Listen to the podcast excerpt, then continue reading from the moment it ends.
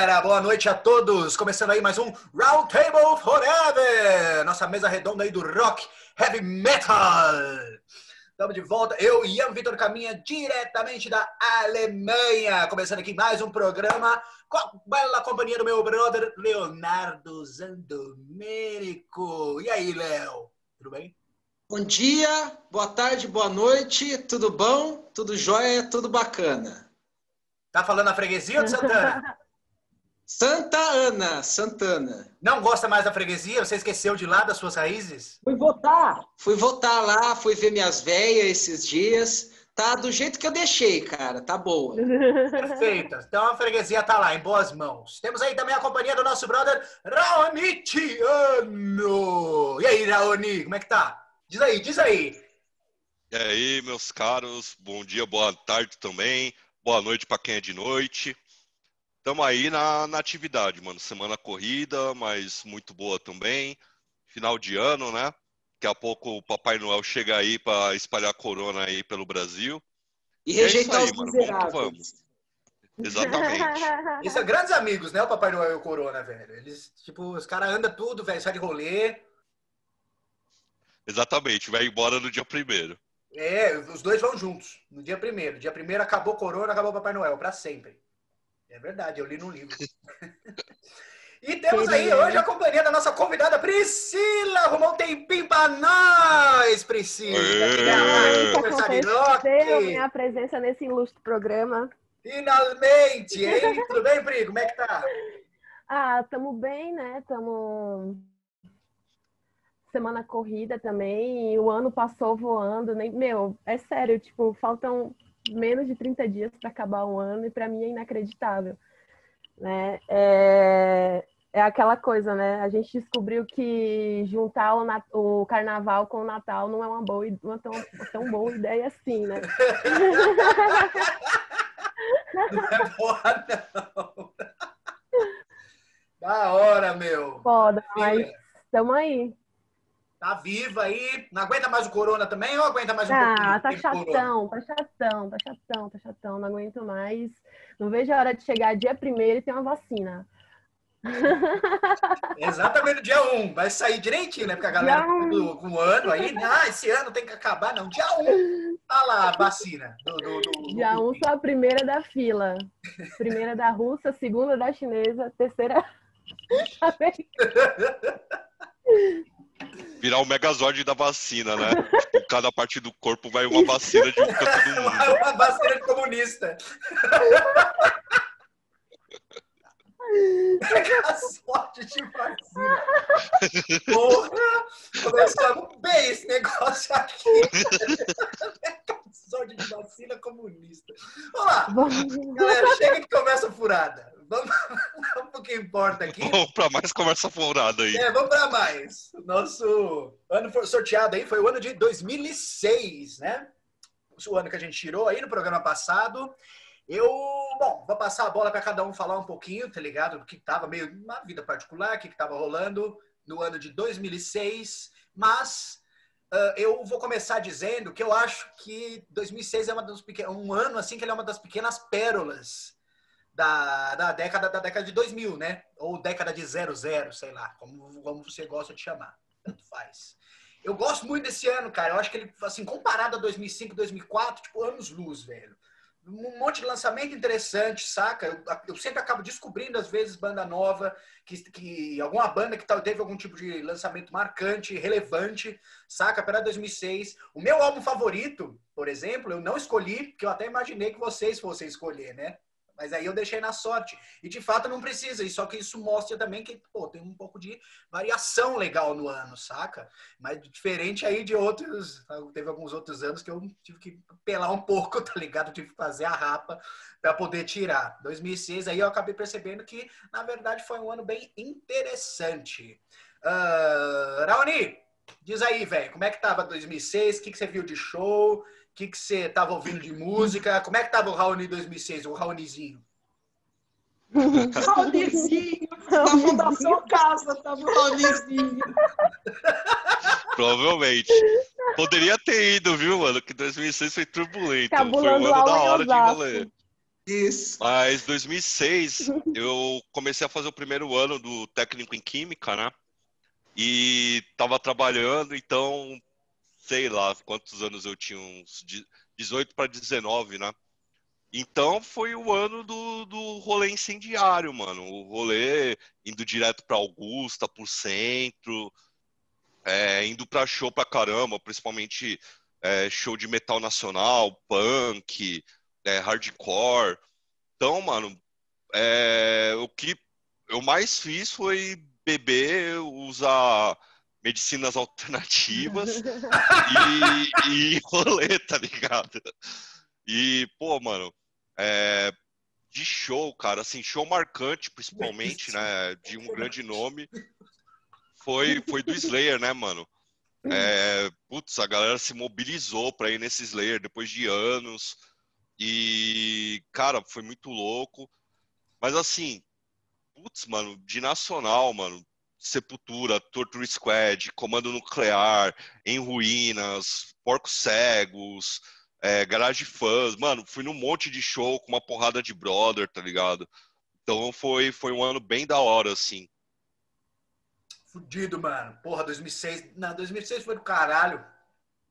O primeiro show que teve em 2006, puta merda, se eu não me engano, eu paguei 20 ou 30 reais, que foi o Extreme Metal Fest com Candlemas. Foi no ano de 2006. Às vezes a gente acha que foi mais tarde, mas faz muitos anos desse show, que foi o Candlemas com a formação, não original, mas a formação clássica. E, assim, até hoje é o topo, velho, da minha vida no metal. Não foi o melhor show que eu fui na minha vida, mas ele tá ali no top 5. Eu fui, gostava muito de Candlemas na época, eu achava uma puta banda foda. Mas depois do show, eu saí assim, não lembro se o mexicano tava junto comigo na hora da saída. Mas assim que eu saí do show, eu falei, meu, eu sou fã. Eu virei fã do Candlemas dali depois. Não era fã antes, tá ligado? Eu só gostava da banda. E, meu, foi uma noite inesquecível. Pagar 20 conto, 30 conto pra ver uma porrada de banda, velho. Inacreditável. Pri, fala um pouquinho como é que tava você em 2006. E aí, você tava, você, você tava lá em Teresina, né? 2006 eu tava em Teresina. Meu, eu tinha 14 anos. É, estudava em colégio de, de madre. Eita, olha lá no que deu. E, meu, mas eu já eu escutava muito som nessa época, assim. E eu tava indo nos meus primeiros shows, né? Na verdade, meu primeiro show foi com 12 anos, assim. E aí, depois disso, eu passei um tempão sem ir, assim. E aí, nos 14 anos, que eu comecei a, a dar rolê mesmo, né? A começar a dar rolê. E nessa época, é, é uma época bem interessante mesmo de se falar, pelo menos para mim, porque foi quando eu comecei a conhecer o underground da minha cidade, entendeu? Uhum. E então, assim, Teresina não é a rota dos grandes shows de, de bandas de metal, uh, nunca foi, né? O máximo que a gente tem aí é Fortaleza, São Luís, Recife, mas Teresina não. Então, assim, eu não ia para grandes shows e, e, nem tive essas grandes experiências que vocês tiveram aí com as bandas que a gente gosta pra caralho até hoje, né? E, e na época era. Os shows que eu fui na época, uh, Malefactor, é... Ano Zero, que é uma banda de, de Doom da minha cidade. Sim, sim. Uh, é, Samantha. Samantha? No, no, Samantha é uma banda de, de funeral Doom, de Teresina também. Nunca ouvi falar. Bem legal. E assim, tudo no Bueiro do Rock. O Bueiro do Rock nessa época uhum. era, tipo, muito underground, muito, muito. Era totalmente diferente do que você conheceu, assim. É isso, isso que eu ia perguntar, mas qual, qual que era a diferença, assim? O, era, era, visualmente era outra vibe, Bueiro, nessa visualmente época? Era uma outra, é, visualmente era uma outra vibe, né? Assim, tipo, não era daquele tamanho que você, que você viu ali, aquela maior ah. parte daquelas coisas que você viu, assim, nem existiam na época. Eu achava que o bueiro sempre foi igual, achava que ia ser do mesmo jeito, não sabia. Pô, depois... Não, não, não. Você não tem umas fotos desse bueiro antigo, não? Agora fiquei curioso pra ver. Mostra pra mim depois. Existe, existe. Eu mostro pra você depois. Legal. Mas era bem diferente, né? Uhum. E aí que eu comecei a, a, a ter contato com, com black metal, com under, underground, né, na verdade. E conhecendo outras coisas e ouvir som assim, tipo, loucamente, né? Quando você quando você. Eu acho que foi a época que eu mais procurei música, né? Uhum, mais efervescente, né? Mas também com idade, a, a idade bate muito. Esse é um, um período muito legal, né, Pri, pra, pra, pra puta pra pirar em metal, velho. Tem gente às vezes que passa um pouco, vem um pouco mais tarde. Mas tem uns 14 anos ali, velho. Ainda mais quando você começa a entrar no cenário underground, você começa a ver um monte de gente, saca? Que tem uma ideia parecida com a sua.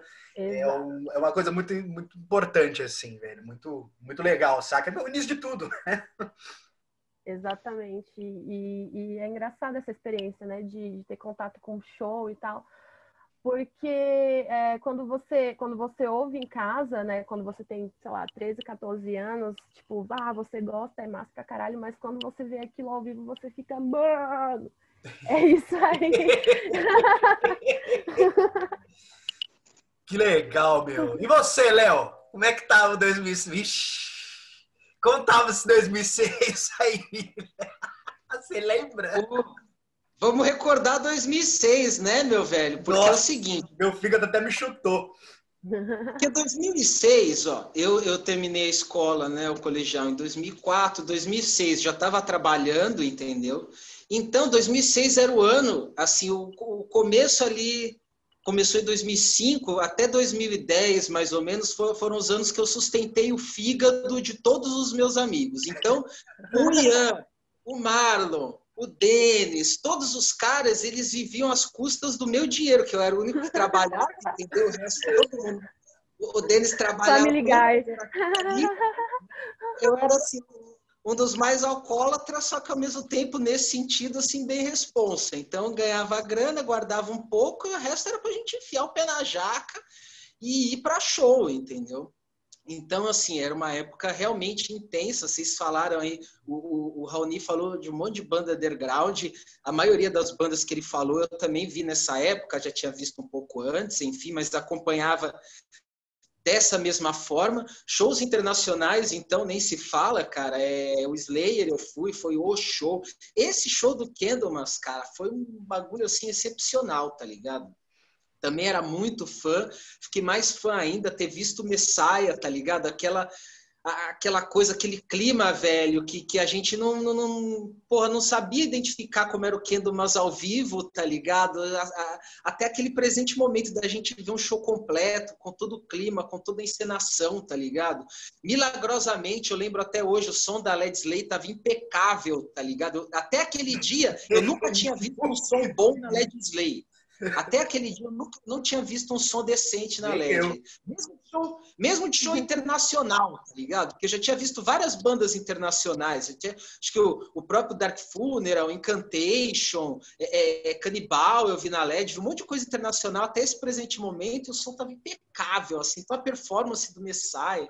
Teve, acho que o Live in Louder que o Ian falou aí, acho que o segundo Live in Louder, né? Teve, foi 2006, isso. Pra Tovar. David teve... Roth? É. David Roth, Tratovar. Esse eu tava também. Porra, vários shows internacionais. Então foi uma época assim muito intensa de heavy metal para mim, entendeu? Porque era uma época que eu tava. Eu, eu, era uma época que eu trabalhava, assim, não, não tinha tanto gasto com a vida, entre aspas, entendeu? Então eu podia disponibilizar um pouquinho mais de dinheiro para comprar CD, show, enfiar o pé na jaca do que agora, entendeu?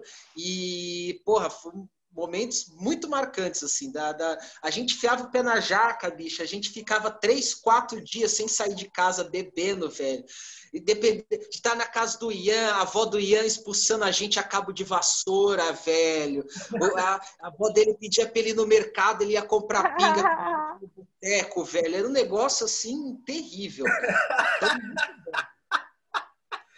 Quando eu não botava, eu botava o pinga embaixo do braço, assim, tá ligado? Botava embaixo da jaqueta porque o dinheiro não estava suficiente. Fazia miserável roubando pinga e CDR pra gravar disco do Voivode, tá ligado? Isso. A gente ia no mercado. Essa época comprava... eu torei no CDR também, hein, mano. Nossa, eu. mercado, comprava uma caixa de cerveja e o Ian roubava um CDR e uma garrafa de pinga, assim.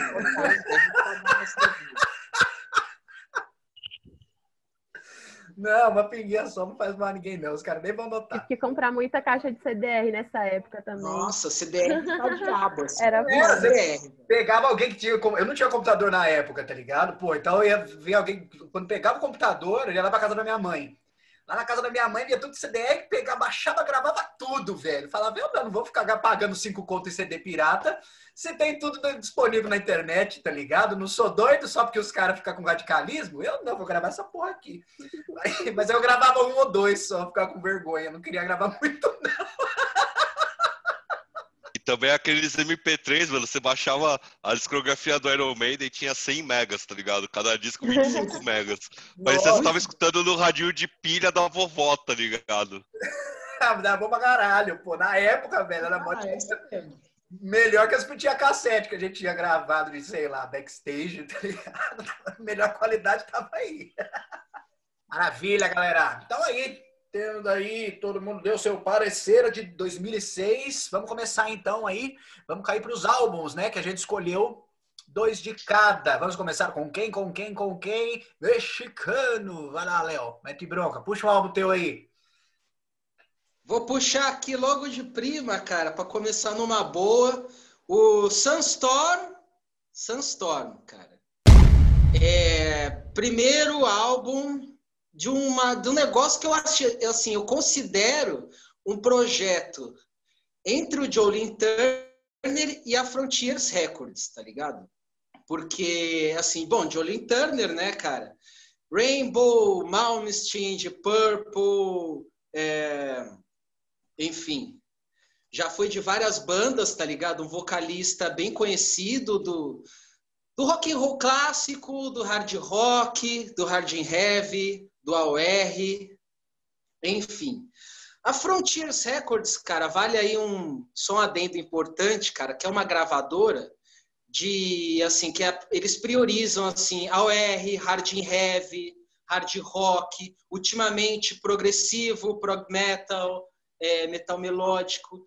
É interessante o trabalho dos caras, porque desde o final dos anos 90, começo dos anos 2000, parece que eles vão de contra tudo que as gravadoras grandes não querem, eles vão lá e lançam. O que era na época, desculpa cortar, mexicano, mas o que na época era o contrário. Na época eram as gravadoras grandes que queriam ter esses tipos de lançamento, né? Se você vai para anos 80 e ali começo dos anos 90. Como mudou o ritmo, a ideia da música, né? A Frontiers agora, ela pegou esse nicho que estava faltando.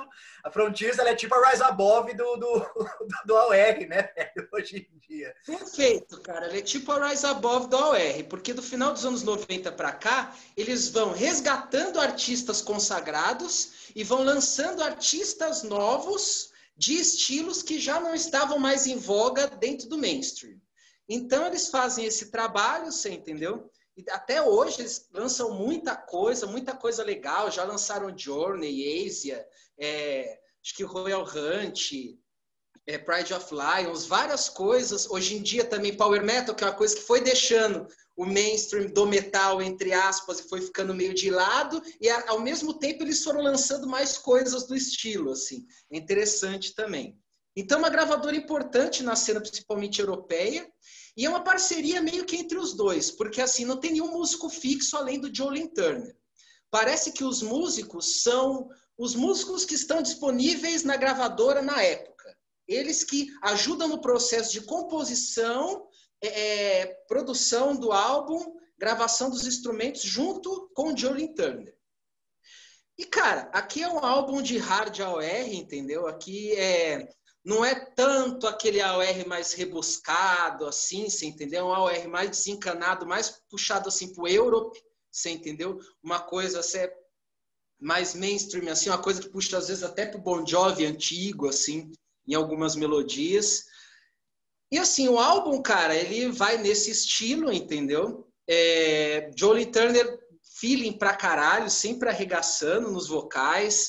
É um álbum, assim, é, desencanado, você entendeu? Com aquelas coisas, aquelas melodias já conhecidas do estilo, as letras assim, ela, elas beiram assim o fanfarronismo às vezes, você entendeu? Então é bem é engraçado se observar isso daí, porque às vezes a gente vem com um álbum sério aqui que tem todo um conceito, pá, muitos do que a gente vai falar hoje tem, mas esse não, assim. E, e, é uma coisa interessante falar da produção, falar do álbum, falar dos músicos. No processo de composição, por exemplo, tem o Jim Patrick, que faz, fez várias músicas com o Jolene Turner. Jim Patrick, que era o cara do Survivor, que é músico também do Pride of Lions, uma outra banda de AOR, que é uma banda da Frontiers, entendeu? Então era um músico ali que estava cooperando com o Jolene Turner nas composições. Entre, entre outros músicos, você observa que as músicas não necessariamente elas são recentes e para esse álbum. Parece que são músicas do Jolene Turner que ele tem guardado desde os anos 80, que se você for observar no crédito, os parceiros de composição dele são artistas americanos, assim, de country, de, de dual R. Eu acho que isso daqui é, era muita coisa, eu acho que de trilha para filme ou de outro tipo de gravação que eles faziam na época, de uma forma sobrava, eles não usavam, entendeu? E o Jolie Turner resolveu, nesse projeto Sunstorm, colocar essas músicas. E, cara, sensacional. A ORzão, tá ligado? Muito bem tocado, a banda é muito boa. O Dennis Ward, que é baixista do Pink Cream, né, velho? Que ele produz e toca em vários álbuns da Frontiers também, inclusive o Pink Cream, acho que o Unisonic também saiu por eles, ele também toca. É, é um grande músico conhecido da cena também, tá ligado? Participa desse álbum no baixo, na produção. É o primeiro do, do Sunstorm, tem vários outros álbuns. Para mim não é nem o melhor, o melhor é o segundo, que é de 2009, acho que é House of Dreams mas esse álbum é sensacional, cara. As melodias pegajosas, né, cara, do estilo, refrão hard rock. Porra, você vê a primeira música Keep Tonight, Fame and Fortune, né, cara? Jolene Turner buscando a vida dele inteira, coitado. Vai pro Rainbow, é expulso. Vai pro Malmsteen, o Malmsteen nem gosta dos álbuns com ele, nem gosta da voz dele. E... Mó correria a vida do cara, sempre tentando, né, cara? Coitado hora... Turner, velho. Porra, dá dó agora.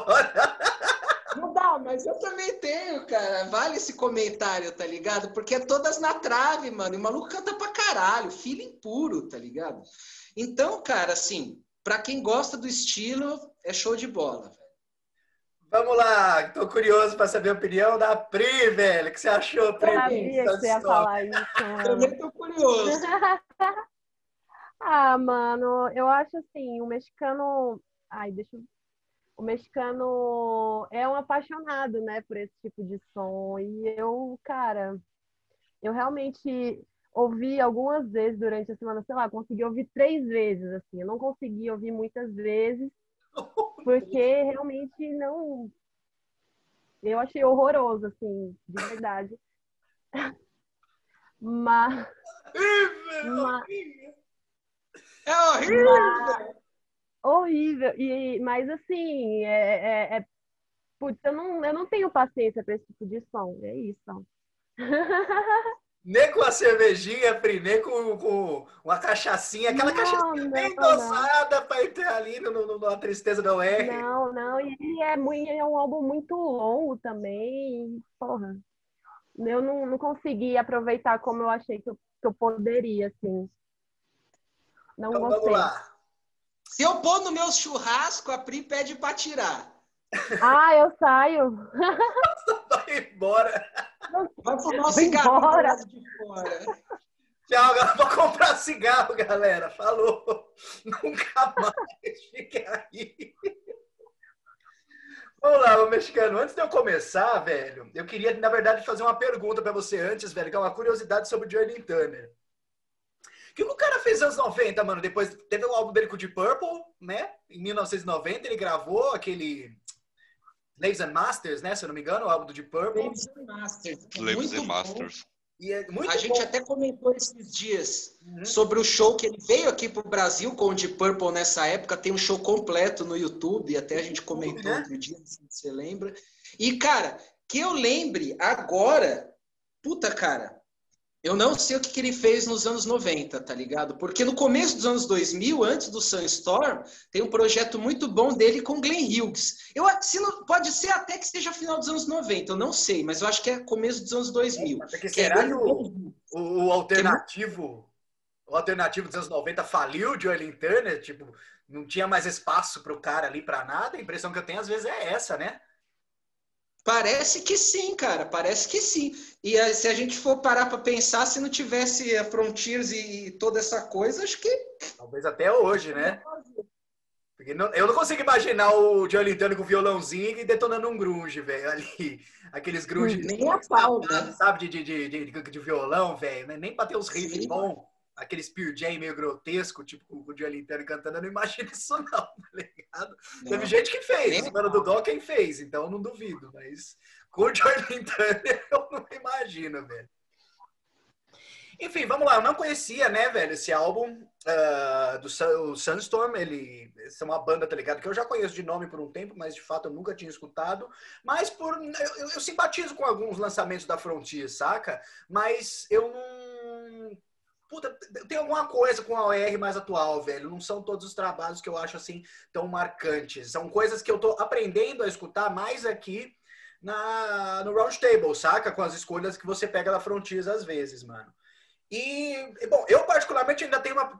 Acho que o AOR tá numa fase mais legal na década passada do que na década de 2000, né? Vamos dizer. Mas esse álbum do Sunstorm eu achei ele super legal, velho. Você tem que entrar no clima saca? E, primeiro de tudo, bicho, eu simpatizo demais com o Jolin Turner, velho. Eu acho ele puta, puta, puta que a gente boa, tá ligado? Eu tenho mó dó dele, velho. Porra, mano, o cara entrou no começou no Rainbow, um monte de álbum legal pra caralho, que a galera do rock já não pira, tá ligado? Já chega e fala, não, esse Rainbow é muito pop, velho. Mas e qual o problema, tá ligado? De ser pop, velho? O rock and roll ele tá ali comendo solto, velho. Sem falar que uma das músicas minha favorita de todos os tempos, velho, é com o Joe Lintana cantando, que é Can't Let You Go que eu sou doido por essa música assim, velho, quem me conhece tá ligado.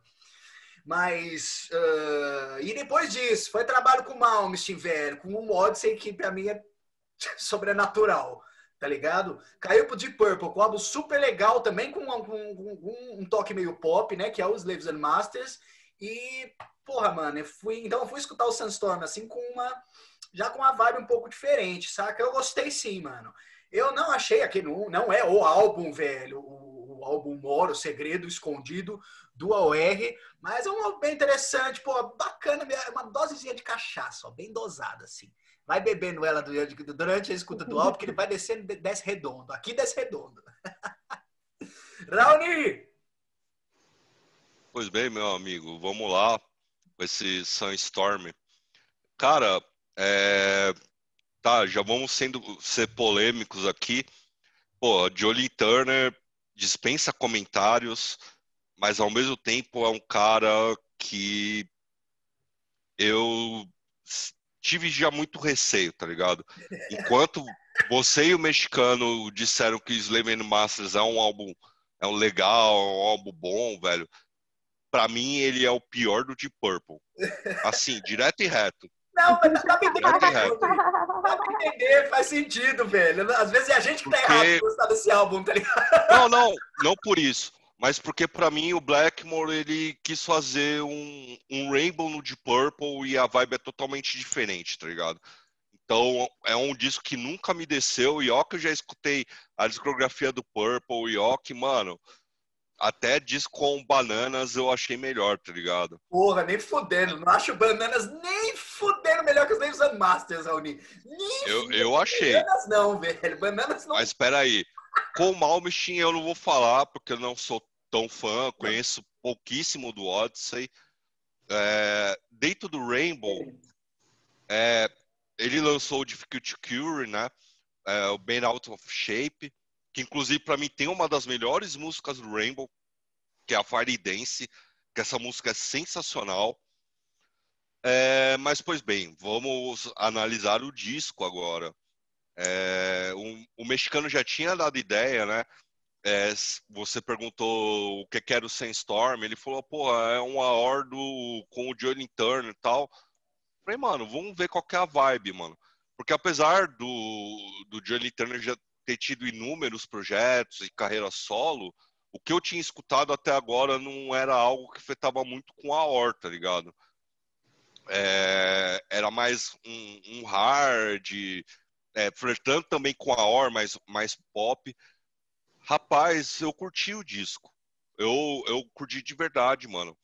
É, achei muito bem trabalhado, é, muito bem produzido, as músicas são cativantes.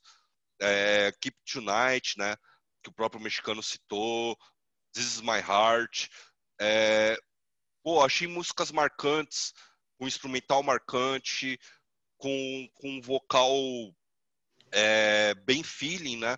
Como, como o mexicano falou.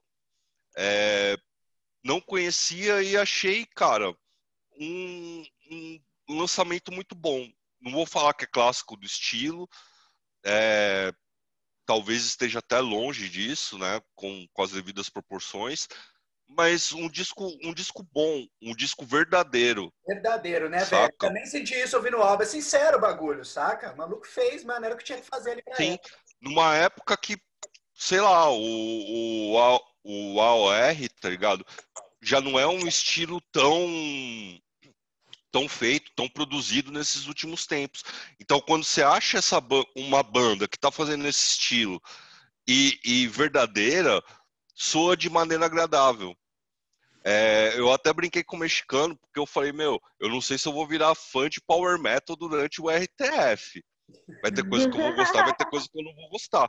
Mas do, do AOR, cara, com certeza eu já tô pegando uma graça com o bagulho, mano. Hoje mesmo eu tava escutando o Zara, aquele, mano, é, aquele disco sensacional e para mim o Sandstorm vem, vem bem nessa vibe, tá ligado? Hoje, sexta-feira, escutar de boa, tal, tá ligado? Dar, dar aquela relaxada, mano, é isso, é isso, mano.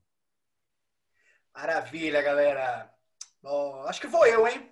Vou pegar Vai. um. Posso, posso falar? Posso falar? Me permite? Pode. Então vamos lá. Vamos começar aí com o Left Hand Pathology do General Surgery. Cara, viagem essa banda, velho, indo um pouco pelo lado mais extremo, ali do, dessa segunda metade da década de 2000. Eu tenho 2006 assim como o ano que ele deu uma alavancada legal no death metal, saca? Tiveram alguns lançamentos aí dentro do estilo bem interessantes, tendo como o lançamento principal uma escolha de que ninguém pegou aqui. Eu escolhi, mas aí eu decidi não escolher porque eu achava que vocês iam pegar, né? Eu tô falando do Repugnant, né? Que ele foi que é o Epitome of Darkness, saca? Que pra mim é o álbum do ano, geral, assim, ele leva o topo de 2006, aí ninguém acabou escolhendo. E é um álbum, assim, que eu até prefiro ele, mas eu acho interessante falar sobre essa parte do General Surgery, porque ele, ele é um, é um carcass worship, né, o bagulho. Os caras, eles idolatram Cacas, eles bebem na fonte, saca? Parte visual, temática da banda não é tão diferente, mas tem uma coisa muito específica, muito curiosa sobre esse álbum, porque ele é o disco do cara, assim, ele, ao meu ver, ele é o disco do Cacas que ele não foi lançado. Por quê? As características desse álbum, do Left Hand Pathology, eles, elas estão entre a fase do Carcass do Symphonies of Sickness e a fase do Carcass, o Necroticism. Então você, eu consigo ver uma mescla desses dois estilos, ou seja, ele é um álbum que o Carcass nunca lançou. Não tem um álbum ali, tá ligado? No, no, no, no meio entre esses dois. E eu acho muito interessante esse álbum do, do, do General Surge. Eu acho que ele consegue ser exatamente encaixado ali. Eu ando ultimamente, velho, um pouco de saco cheio de, de bandas assim que elas não têm originalidade, que elas não têm uma característica própria. Mas o caso dos General Surgery, eu acho ele um pouco mais específico, principalmente por ele ser mantido dentro desses, dessas duas posições aí interessantes. Cara, uma brutalidade fenomenal, saca? Com aquele toque, velho, tem aquele toquezinho de gore, Uh, isso é refletido tanto na parte visual, saca, da banda, os caras tocam os bagulho tudo, nojento no sangue. É do pouco, pouco clássico, velho, grade do jeito que tem que ser. Aquele grade com aquele tempero forte ali de death metal, né? Mais voltado para o death metal. Na verdade, eu não vejo tanto de grind assim. Ele parece, na verdade, são, é um, é um, é um tipo de death metal compacto, saca? São aquelas músicas mais diretas, só que ela não tem, tem toques grind aqui e acolá eu diria assim, tem 30% de grind e o resto é death metal, dentro da minha visão. Vamos lá, Raoni, diz aí o que você achou, velho. Vamos lá, vou tentar não ser tão breve quanto da outra vez, tá ligado? Não ser tão breve? Você vai rolar mais? Com o Eternal Rot. Nossa, você acha que eu falei muito? O Eternal Rot foi o melhor de todos. Muito bom esse álbum de grind. Você tava igualzinho o maluco da cerveja lá. Essa é boa. Essa, essa desce. É Foi tão rápido quanto o disco, mano. Mas vamos lá, mano. É... General Surgery. Cara, eu achei interessante essa fusão que eles fizeram do, do grind com death metal, né? Essa parte que aí a gente a, a gente não, né? O pessoal chama de gore grind. Uh, para mim até com uma pitada do de sludge, cara. É, a distorção da guitarra, do baixo, vibrando muito com afinação baixa. É, me lembrou bandas como Iron Monkey, me lembrou bandas como Buzoven, né? Caralho! E é, cara, que são bandas um pouco mais porqueiras, digamos assim, só que, claro, é dentro do, do sludge, né? São mais lentas e tal, enquanto o Buzoven vem ali com bubo duplo, com, com palhetada alternada e tudo mais. E vindo nessa mistura, né, cara, que já estava acontecendo ali é, e que já existia, né, de bandas como Carcas, é, Brutal Truth, por exemplo, uh, o próprio Exhumed, né? E eu achei um disco extremamente coeso, né, cara? É, é, é, é a barulheira do caralho, só que é uma barulheira boa, tá ligado? Uma barulheira que dá cada vez a cada escutada dá mais vontade de ouvir, tá ligado? Gostei muito de músicas como a faixa de abertura If This Walls Could Talk, Fulguration, uh, Viva Blunt Force Trauma. Eu achei do caralho. Tem momentos até que remetem também ao Doom, né? Fiz um, um pouquinho mais lentos, um pouquinho mais chamativos.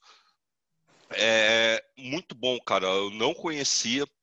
Inclusive, eu peguei o, o, o, álbum posterior e o EPzinho, né, o Necrology, e a partir do Necrology, que é de 91, dá para ver a evolução da banda, né?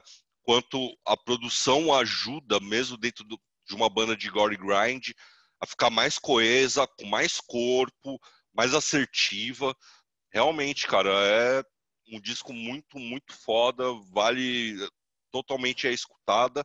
Não posso deixar de fora The League of Extraordinary Grave Robbers, cara, que essa música eu achei maluca, sensacional, é fodida. Que legal. Lembrando, né, bicho, que o General Surge, na verdade, as raízes da banda voltam ali até final dos anos 80. A banda ela é, ela é contemporânea de toda a galera dali. O pessoal surgiu na mesma, surgiu na mesma época, né? Já tem história, só veio lançar em 2006, né? Infelizmente. Tarde, né? Mas tava lá, mano. Vai lá, Pri. Infelizmente, mas felizmente ao mesmo tempo. Desculpa, Pri. Vai lá. Detona. é, meu, é, essa indicação foi do Ian, né? Isso. Isso. Cara, foi uma grata surpresa. Banda foda pra caralho. É... Porra, a, o álbum do começo ao fim, assim, ele cheira a morte tá ligado? E, e, e, a, e é como o Rony falou, a cada escutada dá, a gente percebe uma coisa diferente. É, o disco ele é prazeroso do começo ao fim, é uma, uma barulheira do caralho mesmo, mas é, é foda. É, Figuration, é, Virulence, Mayhem são sons maravilhosos, assim, curti pra um caralho. Arregaçou. O nome do álbum também é genial. Genial, homenagenzinha, né? homenagenzinha foda. Legal, Pri. Dava curioso para saber sua opinião, porque desde de, de, onde eu me lembro, assim, de quando a gente conversa, eu não lembro da gente ter chegado a falar muito de Gore Grande. Eu não sabia se você. É, então, eu ia falar. Eu ia falar para você que eu não conheço muitas bandas de Gore, Gore Grande. Tipo, não é, não é muito a minha praia. Mas valeu totalmente a pena. A banda é fudida, velho. Fudida. Curti mesmo. Fudido! Vai lá, Léo. Legal, cara. Gostei também, tá ligado? General Surgery. E, porra, é interessante a gente observar é, a questão que vocês falaram, Ian. Você falou da semelhança, da proximidade musical com esses dois álbuns do, do, do Carcas especificamente, que realmente tem. É, mas aí tem também uma riqueza musical ali também, cara. Tipo assim, a quantidade de riffs, tá ligado? É maior um pouco, eu acho, na minha opinião. O cara mete riff pra diabo, tá ligado? Na música. Pois a então. música fica mais encorpada com relação a, por exemplo, a fazer a comparação com o Carcas. Claro que na temática, o título, a capinha também é sensacional, tá ligado? Achei um barato. E porra, gostei demais, cara. Uma puta banda, não conhecia também. É, porra, os riffs, cara, são demais. E o vocal também, ele varia bastante. Então, é, não é o primeiro olho, assim, se você ouvir a banda sem mostrar nada, você também não vai chegar e falar, olha, é a cópia de Carcas, blá, blá, blá. Não, tem muita identidade ali e é muito por uma coisa que o Ian falou, que eu, que eu vou comentar também, que ele falou agora, eu acho que é por causa que esse Yosin Carlson, né, ele já tem a banda desde o começo dos anos 90, né? E já tinha outras bandas no final dos anos 80, então ele é um cara contemporâneo a essa cena, né? É um cara que já está nessa cena desde essa época. Foi gravar um pouco mais tardiamente, você entendeu? Mas é um cara que já tem, parece que tem experiência no estilo, porque ele já teve várias outras bandas, você entendeu? E então, assim, é um gore grind defão de responsa, você entendeu? Eu quero ouvir o outro álbum, meu EPzinho também, porque eu achei a banda fodida, velho. Louco. Eu, eu acho que o outro álbum ele tem um outro vocalista já, né? Mas parece que os caras estão tendo problema aí agora para ter lançamento, porque o vocalista ele tá, ó, na cachaça. O maluco tá bebendo demais, mas tá bebendo muito e o cara, e os caras deram até uma declaração. Não, o cara não sabemos do estado atual do General Surgery porque nosso vocalista está se intoxicando. Tá louco. Uma declaração mó Ivo, assim, que ninguém precisa ficar sabendo, os caras chegam e falam de tanto ódio que tem do cara, tá ligado? O segundo disco, o Corpus in Extremis, é bem legal. Já é realmente com outro vocalista. Uhum. Aliás, o, o vocal, seus. Deixa eu dar só uma olhadela aqui. Eu acho que ele passou para guitarra, mano. Temos que terminar o Não, ele passou para guitarra. O Joaquim Carlson passou para guitarra, mano. Vamos lá? Mete bronca aí com o seu álbum. Tua vez. Vamos lá. Tá, eu vou começar. eu vou começar com a minha com a minha primeira dica, que foi o Dark Throne The Cuts Alive. É um álbum bem interessante, porque primeiro é um álbum que eu gosto pra caralho, então já fica bem fácil de falar assim. E segundo, porque ele é um um divisor de águas, né, no Dark Throne, velho, porque é, é o, até então foi o álbum com menos elementos black metal que, que o Dark Throne lançou, assim. Eu lembro que os Truzão ficaram foda, né? Nesse, tipo, pilhado mesmo. Ai, que a banda acabou, não sei o quê, que bosta. Meu, mal eles sabiam do que, que ainda viria pela frente, né? Eu acho que... né, os álbuns do Dark Throne dali pra frente é tipo mais Black Sabbath e menos Black Metal, né? Cada vez mais. E, e foi o retorno dele pra, deles para Peaceville também, né? Porque eles gravaram os quatro primeiros álbuns de estúdio pela Peaceville, a, do Suicide Journey até o Transylvania, né? Até o Transylvania Hunger. Até o Transylvania Hunger e depois passaram um tempo com outra gravadora que não me lembro o nome agora. E aí voltaram com o The Cuts Alive para View, que foi maravilhoso, né? Álbum incrível, um álbum com muita influência punk, influência de Motorhead pra caralho. Aí eles abrem com Atomic Com, com The, com The Cut of Goliath, depois Too Old to Cold, que é um hino do caralho, é um hino do, do falso metal, né, velho? Eu acho que é a música mais cativante do Dark Throne. E, e depois, assim, é um álbum cheio de surpresas também, né? Depois, uh, não lembro qual que é a outra, outro, a outra faixa, mas deixa eu ver aqui.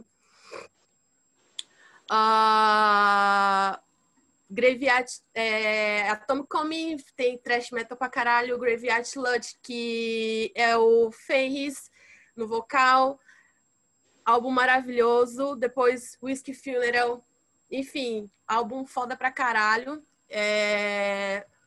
Eu acho que é um dos álbuns que eu mais curto do Darkthrone. Não é o que eu mais curto, mas tá na, na minha listinha, assim, porque é, o Darkthrone, na minha opinião, acho que não lançou nada ruim, né? Essa é década acho... é o melhor pra você, Pri? Não, não, nem fudendo, nem fudendo. Não, da década de 2000. O The Funeral Moon é o meu favorito. Oi? De 2000 até 2010, eu tô falando. Até 2010, sim. E aí depois aí já é outro... Acho que. Bom, vamos lá, meu. Puta, Licudos Alive, tá ligado? Voltar pra uma fase aí, uma, uma época bem interessante da, da, da, dessa fase aí do Dark Throne. Eu lembro, né, que essa foi uma época que eu acompanhei. Eu lembro, né, que tinha, na época, tinham já a divulgação do videoclipe da Too Old to Cold, saca? E a galera ficou todo mundo, todo mundo em choque na época, porque, porra, mano, como assim Dark Throne fazendo videoclipe, velho? Tipo, não pode, tá ligado? Não é permitido. E eu acho que a banda, ela, porra, ela um vídeo animal, tá ligado? Que ela tem, o vídeo ele trabalha todo o contexto, com tudo, tem tudo a ver com Dark Throne, aquele vídeo lá. Saca? Ele é um vídeo, não sei se vocês chegaram a assistir, ele é um bagulho meio climático, ele é esquisito, mas é. É, é, é pão todo. Saca? A música é perfeita, velho. Em períodos aí onde tava rolando um monte de vibe com modismo, com black metal, que até hoje tem, né? Uh, precisava ter uma banda assim, fazendo uma, dando um chacoalhão para voltar um pouco à raiz, à essência pura do negócio. Curiosamente, a essência pura não está no black metal ali de segunda geração, que o Dark Throne foi uma das bandas que iniciou. Não, o Darktronic sempre foi essa banda mutante, eles abraçaram ali esse crust punk, velho, e fizeram daquilo uma junção da música Darkthrone. Então é o crust punk, só que é totalmente maligno, tá ligado? Com um tipo de temática ali que sempre coube ao, ao, ao Darkthrone, que, que encaixa né, com, as, com as ideias da banda. E é uma mistura super interessante. E além da, da, da música, tá ligado? Do Darkthrone ser interessante, uma coisa que eu também acho muito legal é como isso mexeu com a cena na época, velho. Porque eu tenho uma, uma impressão, uma teoria, de que a galera do black metal não era todo mundo que era chegado em crust e punk. Sendo que, essencialmente, existem muitos álbuns, velho, dentro do estilo. Você vai voltar para os clássicos para você ouvir um Amebix, por exemplo, que tem tudo a ver, velho, com, não é black metal essencialmente, mas toda a parte mais dissonante da música, a parte climática da música, ela bate, pode muito bem cair no gosto de alguém que também gosta de black metal. E eu acho que a galera, aí a galera do black metal começou a ficar um pouco mais antenada, não que, lógico, antes de, devia existir já gente que gostava, mas eu acho que aumentou o número de pessoas por conta do Dark. Eu acho que o Dark ele fez um, um favor bem interessante aí em juntar uh, essas duas coisas, saca? Então é bem relevante para a cena no geral. Sobre o álbum em si, eu gosto, não sou grande fã de Crust, né? Esse é um pequeno porém que eu tenho. Eu acho o álbum, às vezes, um pouco repetitivo. Mas ele tem uma porrada de música legal. O álbum não é um álbum assim que eu escuto toda hora do Dark Throne. Eu tenho alguns outros álbuns que são preferidos. E eu diria que o The Cuts Alive ele tá ali bem na, na média, um pouquinho para cima. um pouquinho para cima do positivo, assim. Tem alguns álbuns da Darktron que eu realmente acho um saco. Né? Não tenho paciência nenhuma para ouvir. E principalmente os que vieram um pouco antes dessa fase. E quando veio o The Cuts Alive, ele foi meio alívio, assim, tá ligado? Ele lembra que ele subiu um nível legal para mim e eu, porra. E daí? Desde então a banda não parou. Não parou. Vamos lá. Uh, Raoni. Pois bem, é, para mim é engraçado, cara. Eu, a gente já comentou do Dark Throne, né? Quando eu conheci a banda, é, mais ou menos nessa época de 2006, é, eu conheci da primeira fase da banda, né? Ali do A Blaze in North Sky até mais ou menos Panzerfaust, Lord. E eu acabei pegando um pouquinho depois mas um pouquinho mesmo, né? O Fuck Off and Die. E depois com Dark Thrones e Black Flags, que a gente já comentou, Circle the Wagons. E essa fase do meio, cara, do Dark Throne, cara, para mim sempre foi estranha. Essa fase do meio entre essas duas fases, tá? Eu tô dizendo. Uh, Plague, Will, é, Plague Wilder, Wilder, não sei como é que se fala, Plague desculpem aí. Hã? Plague Wilder. Plague Wilder? Plague Wilder, isso. Tá. Plague Wilder, Hate Flame, Sardonic Wrath. É... São discos que eu não tive tanto apreço, mas o The Cuts Alive é engraçado. Eu ganhei esse CD num amigo secreto em 2009, cara. Um amigo secreto de empresa, inclusive. e eu ganhei o Metal Black do Venom. É, achei estranho na época. Isso é muito Brasil, mano. Você lendo da guitarra na empresa de amigo secreto, velho. Porra, música bota desgraça. Muito mano. bom. É muito Brasil. que demais. Eu achei estranho na época, cara. É... Assim, o The Cuts Alive não é um disco ruim, mas tem um sentimento para mim, é um sentimento meu, tá ligado? De que a banda tava realmente numa transição, tentando encontrar uma sonoridade, é, não que era, não que, que era deles o, o original, qualquer coisa do tipo, mas aonde o Fens e o Nocturno Culto ficassem confortáveis no que eles estavam fazendo. É, é um disco muito, muito foda, tá ligado? Que nem se falaram, é, Too Old Cold, Graveyard Sludge, Whiskey, Whiskey Funeral, são, são músicas muito, muito potentes. Mas ao mesmo tempo eu não sei, cara. Tem um sentimento para mim que fica fica numa balança. No geral, reescutando agora, eu gostei. É coeso, é pesado, uhum. tem uma pegada do caralho, tá ligado? É, mas para mim ainda tem essa aura do tipo a banda tava querendo alguma coisa diferente e eles vinham experimentando, vinham experimentando até encontrar esse caminho a partir do Fuck Off and Die, né? É, mais pro crust, é, mais para um heavy metal 80, e aí ter essa formulação até chegar na, na década de 10, né? Agora 2010. Isso. É, onde eles conseguem encontrar essa balança de uma maneira muito foda. Longe de mim falar que é um disco ruim, eu o, o Dark Funeral, por mais que eu não seja um fã absoluto da banda, para mim, eles não têm disco ruim, tá ligado? É um disco muito bem cal, calcado e, e bem fomentado, mas para mim tem esse sentimento de transição. É, de qualquer jeito, eu, eu acho foda, mano. Não é uma banda que eu vou, vou ficar me alongando ou criticando, não sei o quê. É interpretação totalmente pessoal. Mas, cara, é muito bom. Apesar de tudo, tudo que eu falei aqui, é um disco muito bom. Qual a sua fase favorita, Rony, do, do, do Darkthrone, mano? Honestamente, eu gosto da última, cara.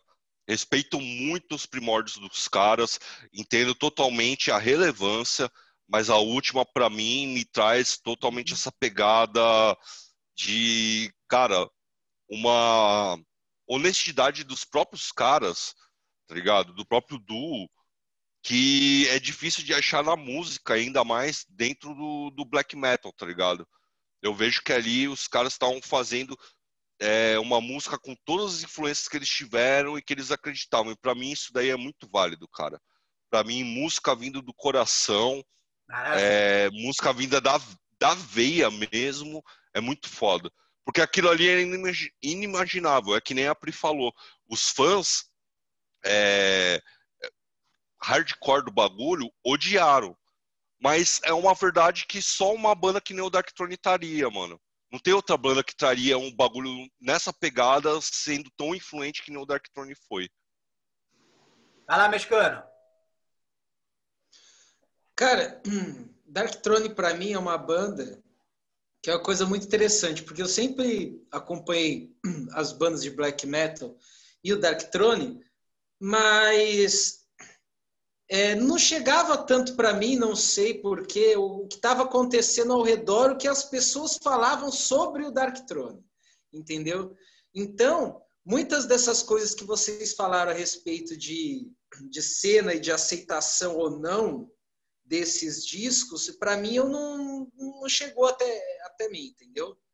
Eu, eu não absorvi isso. Então eu sempre ouvi o Dark Throne é, a revelia disso, fora desse contexto. E eu sempre gostei do Dark Throne e como eu já falei no, no, da outra vez que a gente falou da banda, né, de 2019, aliás, porra, Def já voltou duas vezes, Yes, Zappa e Darkthrone agora, E né? Darkthrone, você- A quinta banda já que voltou, tá repetindo aqui, né? Porra, qualidade master, velho. Então, Só pérola. a minha concepção de Darkthrone ela é meio que não, não tem tanta influência externa. E, e assim, eu sempre gostei demais da banda. Eu sempre entendi, eu acho, que, que, que a proposta dos caras, você entendeu, de alguma forma, porque eu admiro, em primeiro lugar, a habilidade que os caras têm de, de condensar as influências dele no som, entendeu? Então, eles são, você falou do segundo, terceiro álbum, né, que, que, que traz aquele black metal que vem a ser a segunda leva do black metal, né? E, tem muito isso. Só que quando eu, eu, eu vi os caras fazendo essa coisa meio crust assim, para mim foi natural, você entendeu? Porque para mim essa é a origem do black metal em si, em qualquer lugar, entendeu? Aqui no Brasil também é a mesma coisa. É, é meio que veio ali do. É, até teve aquele documentário que, que eu nem gosto muito do documentário em si, mas o cara fala assim: ah, é tipo punk, mas com pompa. É uma coisa direta, assim, entendeu? Que vem do hardcore, mas tem uma certa pompa. E o black metal ele veio disso, então eu acho que as raízes de influências deles, né? De ouvir um black, de ouvir um Motorhead, de ouvir um speed metal, de ouvir um punk rock, entendeu? É natural que saia um álbum desse e outros como eles fizeram.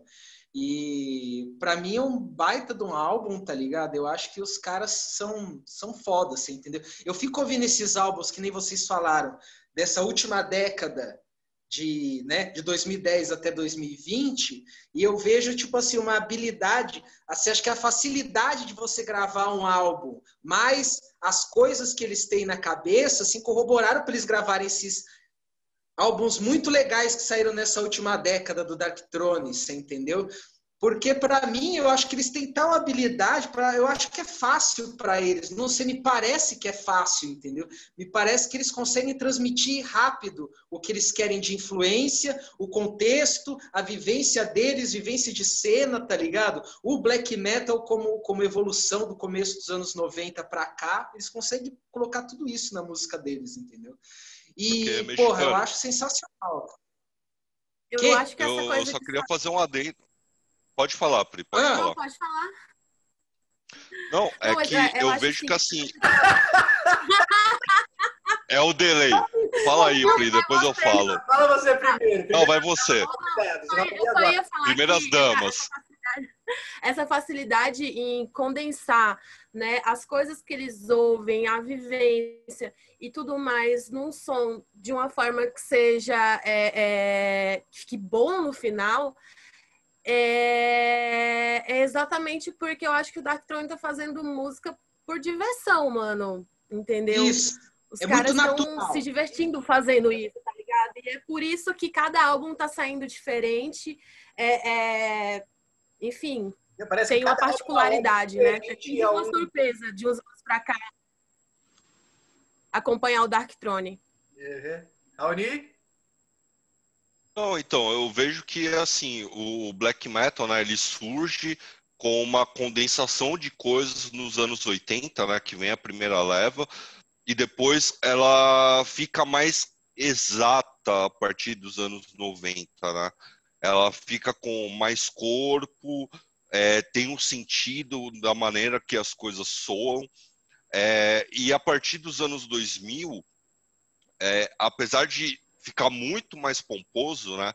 É, com bandas como Dark Funeral, Dimmu Borg, entre outras, é, tem bandas que começam a fazer experimentações, mas não está fugindo nisso, disso, né? Da essência. Começa a fazer experimentações regionais, instrumentos regionais, entre outras coisas, e aí é, é um negócio que eu paro e analiso de uma maneira frequente. É, Para mim, o black metal, apesar dele ter essa camada tão restritiva, ele acabou sendo um dos principais estilos do metal tradicional que mais explorou coisas.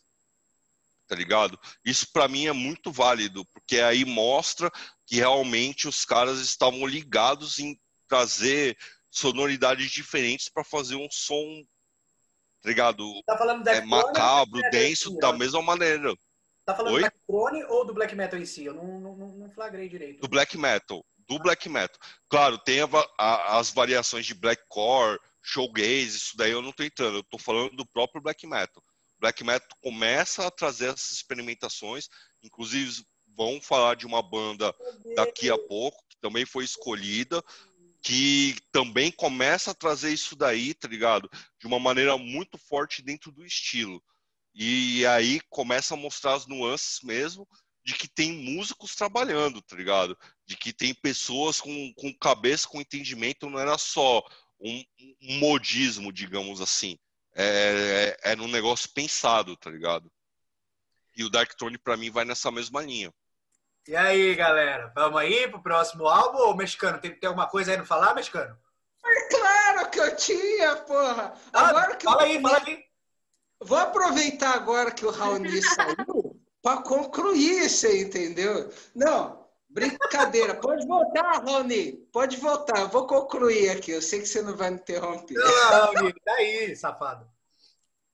Não, o que eu queria falar, que é uma coisa que corrobora com. Volta, volta! Que corrobora com o que vocês falam, falaram e com o que eu falei também. Que a Pri falou desse divisor de águas. E eu não acompanhei a cena resenhando esses álbuns, mas acompanhando a cena em si posteriormente, esse álbum é tão divisor de águas que boa parte das bandas novas, elas passaram também a atribuir um pouco desse estilo mais direto na sua sonoridade, entendeu? Então, o black metal que é muito efervescente, sempre nasce bandas na cena, sempre uma cena que se renova bastante em todo lugar do mundo. As bandas vêm também acrescentando essa sonoridade mais simples e uma coisa direta na, na musicalidade deles. Virou tudo um crossover gigante, mano. Exatamente. Tudo um crossover incontrolável, velho. E. Caralho. Vamos lá, então. Vamos pro próximo? Tem mais alguém? Vamos. Pra concluir? Quem que é o próximo? É Raoni. Vai lá. Opa! Pois bem, então vamos lá. É, o disco de 2006 que eu escolhi, com muita cachaça na mente, mas ao mesmo tempo eu considero um disco muito da hora. É o Johnny Cash American Five A Hundred Highways.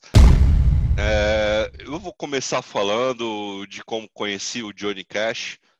É uma história engraçada e é uma história triste ao mesmo tempo. Muitos vão me zoar, né? Mas vamos lá. Da cadeia de novo. Não, não da cadeia. Essa daí talvez seja um pouquinho pior. cadeia de novo, velho. O maluco foi preso já cinco vezes. Não, que isso. Queria estar Que preso isso, né? escutando Folsom Prison Blues, velho. Mas assim, 2003 o Johnny Cash morreu, né? Então, é, era muito moleque, nem nem tava tão vinculado assim à música, à minha pessoa ainda. Ahn, 2006 eu já estava bem bem colado no- nos rolês e tal, né? É, tocando e tal. E tinha uma banda que eu curtia bastante, que é a Pitch para Meninos, chamada Matanza. E, e os caras. É, mas é, né? Muita, muita gente fala isso daí. pra menino. Tem nada a ver. Não sabia disso. E assim, é, é uma banda que, que eu ainda gosto bastante, apesar de que eu entendo todas as partes, os caras não têm nada demais. Talvez na época, principalmente pra mim, eles tenham sido legais, porque era uma banda que tocava a cada 15 dias aqui em São Paulo. Então, por exemplo, não tinha uma banda, tinha, claro, é, Velhas Virgens, por exemplo, aqui. Só que Velhas Virgens, pra mim, sempre foi uma banda é, sem hipocrisia, mas mais agressiva, né? Em certo sentido, principalmente sexual e não sei o quê. O rolê era legal, mas eu não gostava muito das músicas dos Velhas Virgens com um respeito merecido, tá ligado? Mas não tinha um Tankard aqui, um Motorhead, E o Matanza era uma banda que conseguia trazer os vários amigos que eu tinha, né? Eu falei para vocês, colei em Porcos Cegos, Garage Fuzz, é, Dead Fish, Comando Nuclear. Porra, olha o, o círculo de bandas, tá ligado? De estilos e como que eu vou trazer os amigos de diferentes áreas para o mesmo som, tá ligado? Para o mesmo rolê. E o Matanza acontecia isso, tá ligado? De colar aquele bonde com 15, 20 pessoas, um som fácil, easy listening, tá ligado? E que era divertido, era para beber, fazer um rolê, beber um pouco mais e vazar. Em 2005, eles fizeram um álbum tributo ao Johnny Cash, né? Chamado To Hell with Johnny Cash. A banda acabou meio que sendo formada por conta do Johnny Cash. É, eles tinham muito dessa influência antigamente, acabaram perdendo, né, com o passar dos anos. Mas whatever. Em 2006, do final de 2005, saiu o filme Johnny and June, que inclusive concorreu ao Oscar eu assisti em 2006 depois, eu achei esse filme muito, muito, muito foda. É um dos meus filmes favoritos de todos os tempos. É, mesmo não sendo cinéfilo, que nem o Ian. Mas eu sou um cara romântico, eu. Romântico assim, eu gosto dessas histórias. E eu achei muito foda, tá ligado? Toda essa história do Johnny Cash. E depois, ouvindo a discografia dele, eu vi o quanto Johnny Cash era humano, tá ligado? Numa época que as pessoas eram meio blindadas. É o que a gente estava falando é, no nosso último episódio sobre o Maradona, que era um, um jogador espetacular, só que tinha a vida dele pessoal ali expostas e, e, e, mostrando, tá ligado? Todos esses percalços que ele passava. O Johnny Cash também. O Johnny Cash falava sobre os problemas dele emocionais, é, de maneira muito direta, os problemas deles com drogas, o problema deles, dele com a lei, tá ligado? Então, eu acabei criando um apreço e esse disco é um disco próximo. É, próximo não, ó. É... Caralho, fugiu a palavra. Mas é um disco que saiu depois da, da morte do Johnny Póstumo. Cash, né? Póstumo. Póstumo. Póstumo. Póstumo. Muito obrigado. Póstumo. É, então, foi o meu primeiro contato realmente com Johnny Cash, esse disco póstumo dele. E, cara, é um disco que eu gosto bastante, apesar é, dessa caminhada, né? É, dessa aura é, lugo, é, dessa, dessa aura mais pesada, digamos assim, sem inventar muita palavra. Isso. É, o, o Johnny Cash ele sempre foi um cara é, de fazer músicas mais pesadas, tá ligado? É, carregando um karma muito grande, é, não apenas dele, mas de histórias que ele, que ele recebia por carta antigamente, de, principalmente de presos, né? Então, contando essas histórias de, porra, matei um cara e, e foi assim, é, fiquei louco, cheirei cocaína e matei minha mulher e não sei o que. Uma, umas histórias realmente muito pesadas, tá ligado?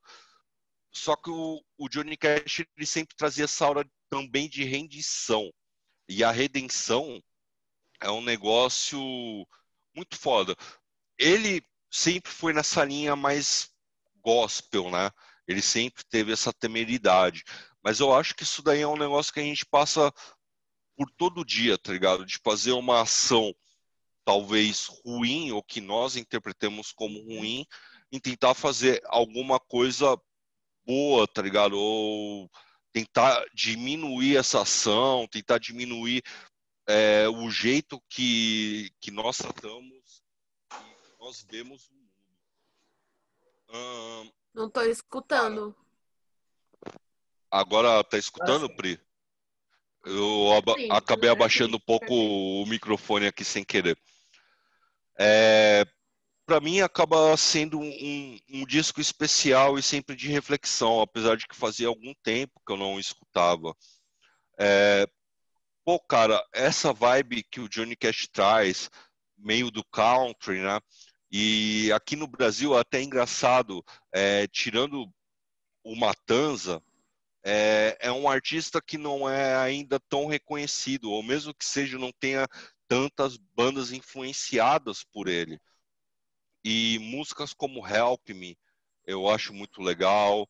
É, like the 30 or 9 é muito foda. É, I Came to Believe, A Legend my, in My Time, Rose of My Heart. É, são canções muito fortes é, e muito simples ao mesmo tempo, né? Muitas vezes só com o dedilhado no violão, às vezes entrando uma bateria mais compassada, um pouco de piano. É, e, e traz essa aura muito forte, tá ligado? O Johnny Cash, para mim, ele era um cara muito rock and roll, porque por mais que ele seja contemporâneo de caras como é, o Elvis, tá ligado?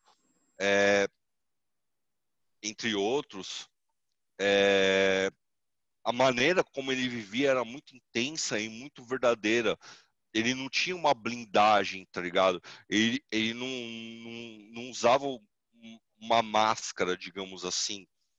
É, ele era muito verdadeiro, ele se quebrava é, com muita facilidade. Então, era um artista palpável, era um artista que dava para se reconhecer nele. E eu acho que esse disco póstumo é, bota uma coroa em tudo que o Johnny Cash fez até então, tá ligado? É, é muito difícil bandas ou artistas passarem não apenas originalidade, mas tanto sentimento da maneira que o Cash passava. Então, eu para mim foi necessário colocar aqui, não teria é, como não colocá-lo aqui em meio a esse grande panteão de grandes artistas que vocês trouxeram. Maravilha. Bom, vamos lá. Puta, bicho, é difícil. Não tem muita coisa pra falar, não, viu, Raoni? Sinceramente, velho. Não sou muito chegado, cara. Não bate muito, velho. Country music pra mim, velho. Esse esquema mais norte-americano aí. Não simpatizo, velho, com esse tipo de música, saca? Escutei o álbum, puta, Acho que é um álbum de velho. É álbum de velho mesmo. Tem, mano, sabe um pouco a história do Johnny Cash, tá ligado? Legal, mano. Puta, uma vibe interessante. Ele tem uma característica muito única dele, saca? Tipo, cara, diferente de qualquer outro que tem um estilo mais cowboy, veio o cara todo de preto, veio todo, todo mórbido, tá ligado? Deve ter alguma coisa que reflete aí com a vida do cara, de, que ele passou, né? Mais bem explicado, foi tudo mais bem explicado por você. Musicalmente, velho, é chato pra diabo. Mas eu não tenho muito o que falar, porque não é meu estilo, entendeu? Ele não é um tipo de. Quando. Se eu. Se eu puta, nem sei o que, que eu escutaria no lugar, tá ligado? Não é uma das opções, assim, velho, que pega. Aí não, não tem o que dizer, né? Vai lá, Pri. Mas, sim, também eu sou muito chegada no, nessa coisa de country e tudo mais, mas eu gostei Gostei do álbum, acho que foi uma experiência bastante válida, principalmente que, como o Raoni falou, tem muita, tem, tem muita música que é embasada na, na, na vida dele, né, no que estava acontecendo, no casamento, e é um lado bem mais humano mesmo, assim, que equilibra, tipo, na minha opinião, é, a personalidade de Johnny Cash com o homem, né? e desmistifica, né, um pouco. Mas eu achei bem legal, curti muito a, aquela música lá, Help Me, muito foda. E é isso, assim, também não tenho muito o que falar, mas gostei da experiência. Valeu por ter indicado o álbum, Raoni. Vai lá, Léo! Isso. Cara, o Johnny Cash eu conheci também, assim, acho que em 2002, quando ele gravou aquele álbuns de cover. E aí passava muito na MTV uma música que era piano e voz, que era um cover do Nine Inch Nails, inclusive. A Hurt. Ah, eu lembro disso. Isso. Foi nessa época que eu conheci Johnny Cash. Um pouquinho antes dele falecer, né? Ele gravou esse álbum e tudo. E assim, vocês falaram também, é um estilo que eu não ouço muito, sem entender, mas eu consigo. A gente ouvindo né, o Johnny Cash, é, sabendo um pouco da história dele, mais ou menos, sobre as coisas que aparecem pra gente e sobre o que a gente ouve, tudo, é uma coisa legal desse álbum e desses álbuns de final de carreira, inclusive essa música do Nine Nails que eu falei, que parece que no final da carreira dele, ou essas coisas, são uma releitura de valores, né, cara? Que ele teve durante a vida, você entendeu? Então traz uma coisa assim carregada de sentimento, que eu até faço um paralelo com algo que a gente falou na edição anterior, do Tião Carreira e Pardinho, entendeu? Que traz todo o clima tipo dos Estados Unidos também, da, da dessas épocas, anos 50, 60, 70, você entendeu? Exato. Essa sonoridade, as histórias, entendeu? São histórias do cotidiano, as tragédias, como o Raoni falou. O Raoni falou no negócio dele contar histórias de presidiário. Eu lembro de um dos primeiros vídeos que eu vi depois esse Muito vídeo. Cadê eles, Raoni, velho? Não, mas é interessante, porque é um dos primeiros vídeos que eu vi do Johnny Cash depois dessas coisas da MTV que eu vi, era um vídeo dele cantando na prisão. Era um vídeo do Johnny Cash, eu não esqueço, não lembro onde eu vi, mas eu lembro desse vídeo, que era um vídeo assim dele cantando na prisão, e era uma história pesada, era uma música dele, que eu não lembro que música que era, mas era a história de um filho bastardo que ele corre atrás do pai a vida inteira só para estrangular o pai, dar uma porrada na cara e falar: "Eu sou seu filho, seu filho da puta". Tipo. É a No Take Your Guns to Tal. Acho que ele canta lá no Falso Prison Blues, que foi gravado tal, passou Pronto, na TV. Aí, ó. É isso mesmo. Então eu tenho a memória desse vídeo, você contou isso, eu, eu tive esse, esse paralelo. Então, uma coisa também que eu não ouço muito, mas eu consigo entender essa música carregada de sentimento. E o Raoni falou, uma sonoridade bem simples, né? Ora um violão, tem até uma música, tem um violoncelo, assim, dá um clima triste, você entendeu? O clima póstumo mesmo, uma coisa de, de releitura da carreira, de releitura de valores, né, cara, do próprio Johnny Cash. Então, assim, eu, é, é carregado de sentimento, tá ligado? É, é uma coisa assim que, que você tem que absorver aquilo e falar assim, caralho, velho, é sério, né? É sério que o cara tava falando, é sério a carreira dele, é sério o pensamento, as coisas que ele passou, né, velho? Então, como, como obra, como referência de um grande artista, é muito importante se ouvir um álbum assim. Eu gostei pra caramba. E, e fora que a Juni Carter era, foi uma grande parceira dele, né? Musicalmente, depois como, também, spa, é como esposa.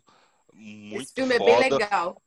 E depois que ele perde ela, depois que, que o Johnny Cash perde a Juni, é, ele fica ainda mais nebuloso, mais, mais pesado.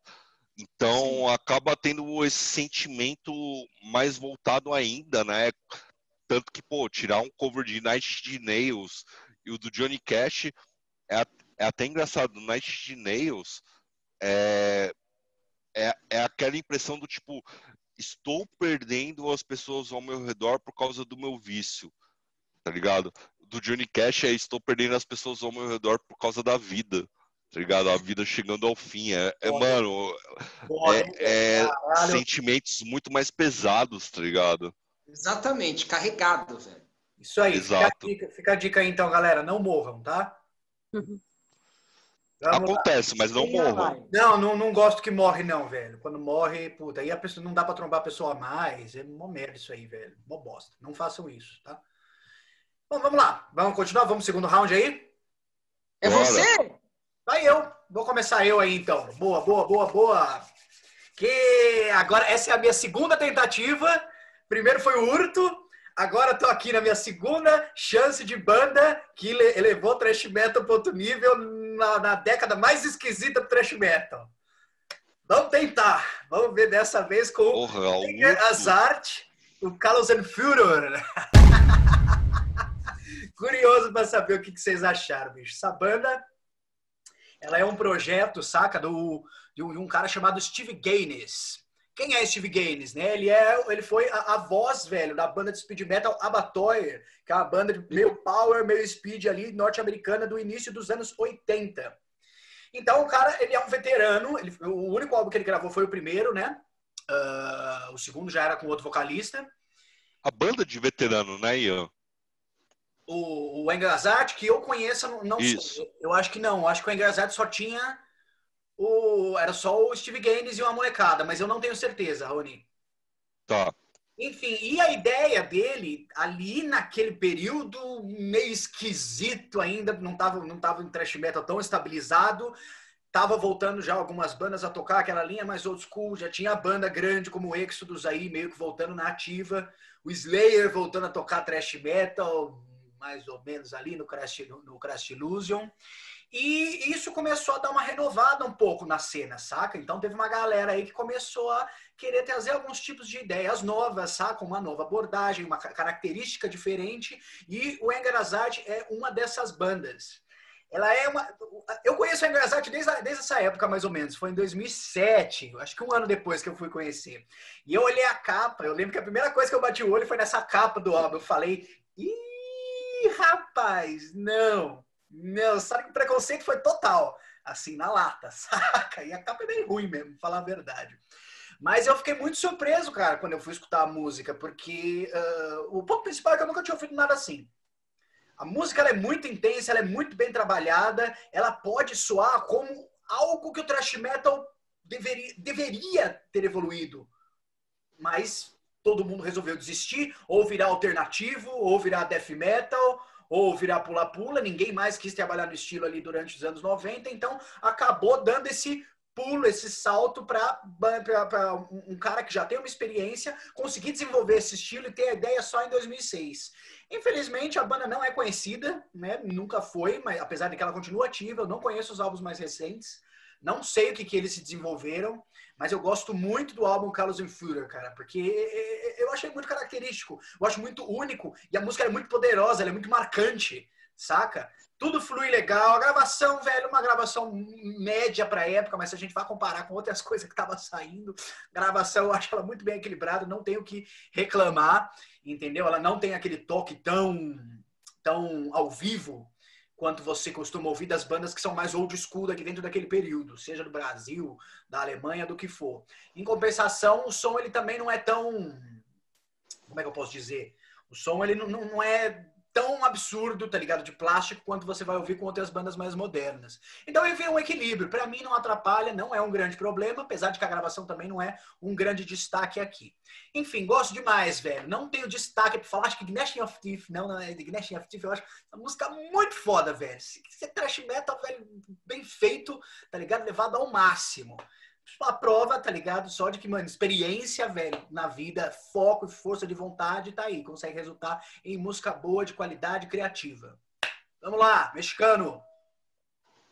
Cara, então, ó, se você for comparar curto, você já saiu um tanto bom melhor, tá? Porque. Porra! Porra, que isso, bicho. Esse daqui é legal, tá? Eu tenho uma ressalva assim, que eu não vou esculachar, que é de leve, tá ligado? É, muito por vários motivos que eu vou falar. Mas assim, eu gostei muito do álbum pra caralho, tá ligado? Eu ouvi sem conhecer a banda. Você falou, inclusive, no grupo que você já conhecia a banda, mas realmente você nunca tinha recomendado para ninguém. Eu não lembro de você recomendar essa banda mesmo.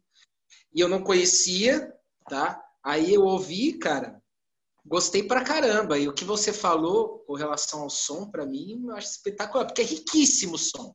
É riquíssimo. O que me parece aqui é o seguinte: eles conseguiram, de alguma forma, no instrumental, condensar todas as influências do thrash metal que eles tinham, até aquele presente, de tudo que o thrash metal foi, desde o começo do thrash metal até aquele presente momento, sem parecer alguma coisa e sem parecer repetitivo, entendeu? Varia muito o som, entendeu? Varia muito. Você vai observar durante o álbum todas as sonoridades, tudo que o thrash metal já fez, entendeu? Então eu acho que assim, ele não o thrash metal ele não evolui entre aspas para isso, porque é muita coisa que eles conseguiram misturar, entendeu? Para chegar naquilo entendeu? E as outras bandas, elas priorizam geralmente um ou dois ou três estilos, ou vocal é de um estilo, é de outro, você entendeu? E aqui tem muito, porque a riqueza de riff, por exemplo, é gigantesca, tá ligado? É muito riff, cara. É muita variação de, de, de ritmo de estilo de thrash metal dentro do álbum. E é sensacional, a gravação ela é boa, cara, ela corrobora para a gente ouvir tudo, conseguir identificar tudo e parecer uma coisa legal, cara.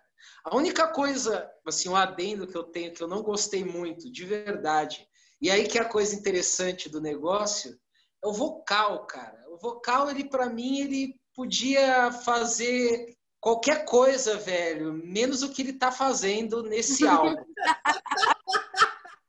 e aí, e aí que, porque eu não sabia desse negócio do Abator que você falou, e conheço esse álbum do Abator. Aí eu fui falar, mas de onde que veio essa banda? Aí eu fui pesquisar tudo, vi que ele era o vocal do Abator, ouvi o álbum do Abator, você entendeu?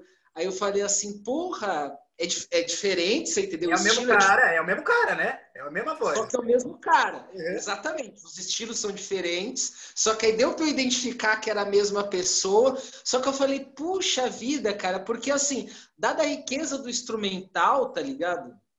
E, e esse vocal dele, mas eu acho que é por, eu não vou execrar, execrar porque é birra minha, eu acho que quando vem um vocal desse em alguma banda de thrash metal, eu já falo, ah, puxa vida, esse estilo. Porque o, o thrash metal é riquíssimo, como a gente sabe. A gente até mencionou o Executor, que o cara faz cada álbum um tipo de vocal diferente, você entendeu? Aqui eu penso em vários tipos de vocal de thrash metal que ele poderia ter feito. Só que o cara é líder da banda, é o principal compositor, você entendeu? Então tudo isso que eu falei do instrumental, muito provavelmente seja a responsabilidade dele também, e eu observei isso, você entendeu? E, porra, então tem muito valor para mim, apesar desse meu, dessa minha observação com relação ao vocal. E você falou que você não tinha ouvido os outros álbuns, eu ouvi também algumas músicas dos outros álbuns e eu achei assim mais legal, justamente por causa do vocal que ele dá uma mudadinha, você entendeu? Uhum. Ele dá uma variadinha maior do que nesse álbum, para mim. Mas eu preciso ouvir mais também, preciso conhecer mais a banda. Mas eu curti bastante esse álbum, cara. Show. É, o que eu conheço é um que saiu no mesmo ano, né? Que também é um, saíram dois álbuns do Engranat, do Engazat esse ano. Mas é anterior, né? O anterior é o auto-intitulado, né? Engazat, e ele é super legal também, cara. Ele, é, só que a gravação dele é um pouco mais, mais esquisita que, que essa do segundo. Eu acho que o Carlos Frur, ele é mais focado. Mas eu gosto também do primeiro. O primeiro também é legal, mano. Pri, vai lá. Ah, velho, eu não gostei, assim, de verdade. Começando também, é, como a gente os vocais são horríveis. É... O disco, na verdade, eu achei uma bosta, assim, do começo ao fim. Mas. ah, banheiro, velho. Talvez eu salvei aqui alguma música. Não, não teve nenhuma música de relevância que eu achei que. Nossa. Não, não gostei. Nem a Band e... My Existence, ela é uma viagem. Não, não gostei. Não dá, não dá, né? E aí, Raoni, e você, velho? O que você achou, mano? Carlos Führer. Ai, uh, que trabalho difícil ter que concordar com você, hein? Mas que disco foda, hein, mano?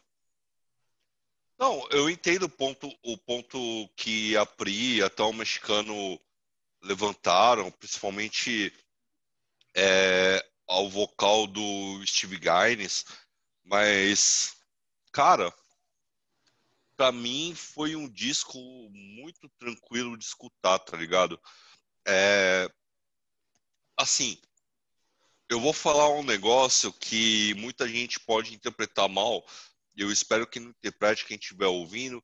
Se você também não concorda com a minha opinião, vá tomar no seu cu, assista outro. Mas mas assim, cara, eu achei que o Steve Gaines foi um cara, foi um cara muito, muito esperto, tá ligado?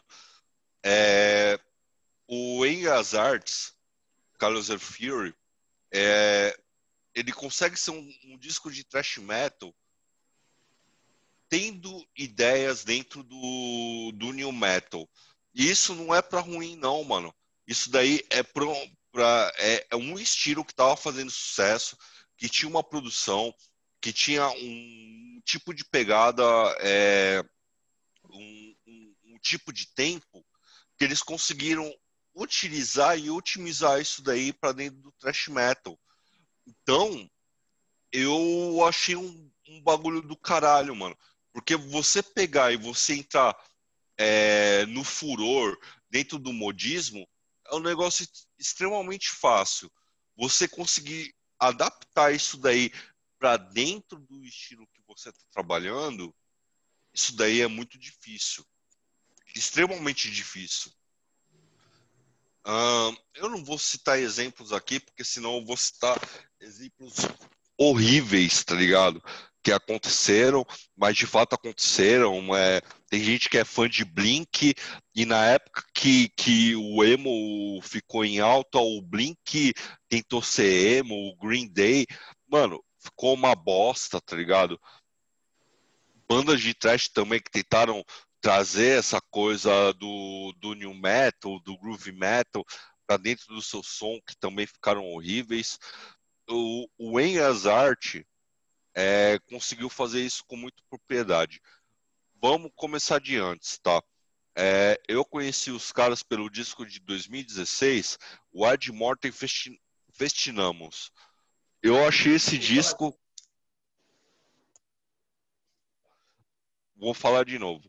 Ad Mortem Festinamos. Esse disco ficou cabulosíssimo, tá ligado? É, se eu não me engano, é o último, um dos últimos do, do Enger's Arts. Eu não conhecia o Carlos Furor, é, Furor. E assim, a banda me surpreendeu. É uma banda extremamente técnica, mas não não é aquela banda que cansa a paciência. É, tem riffs é, muito interessantes.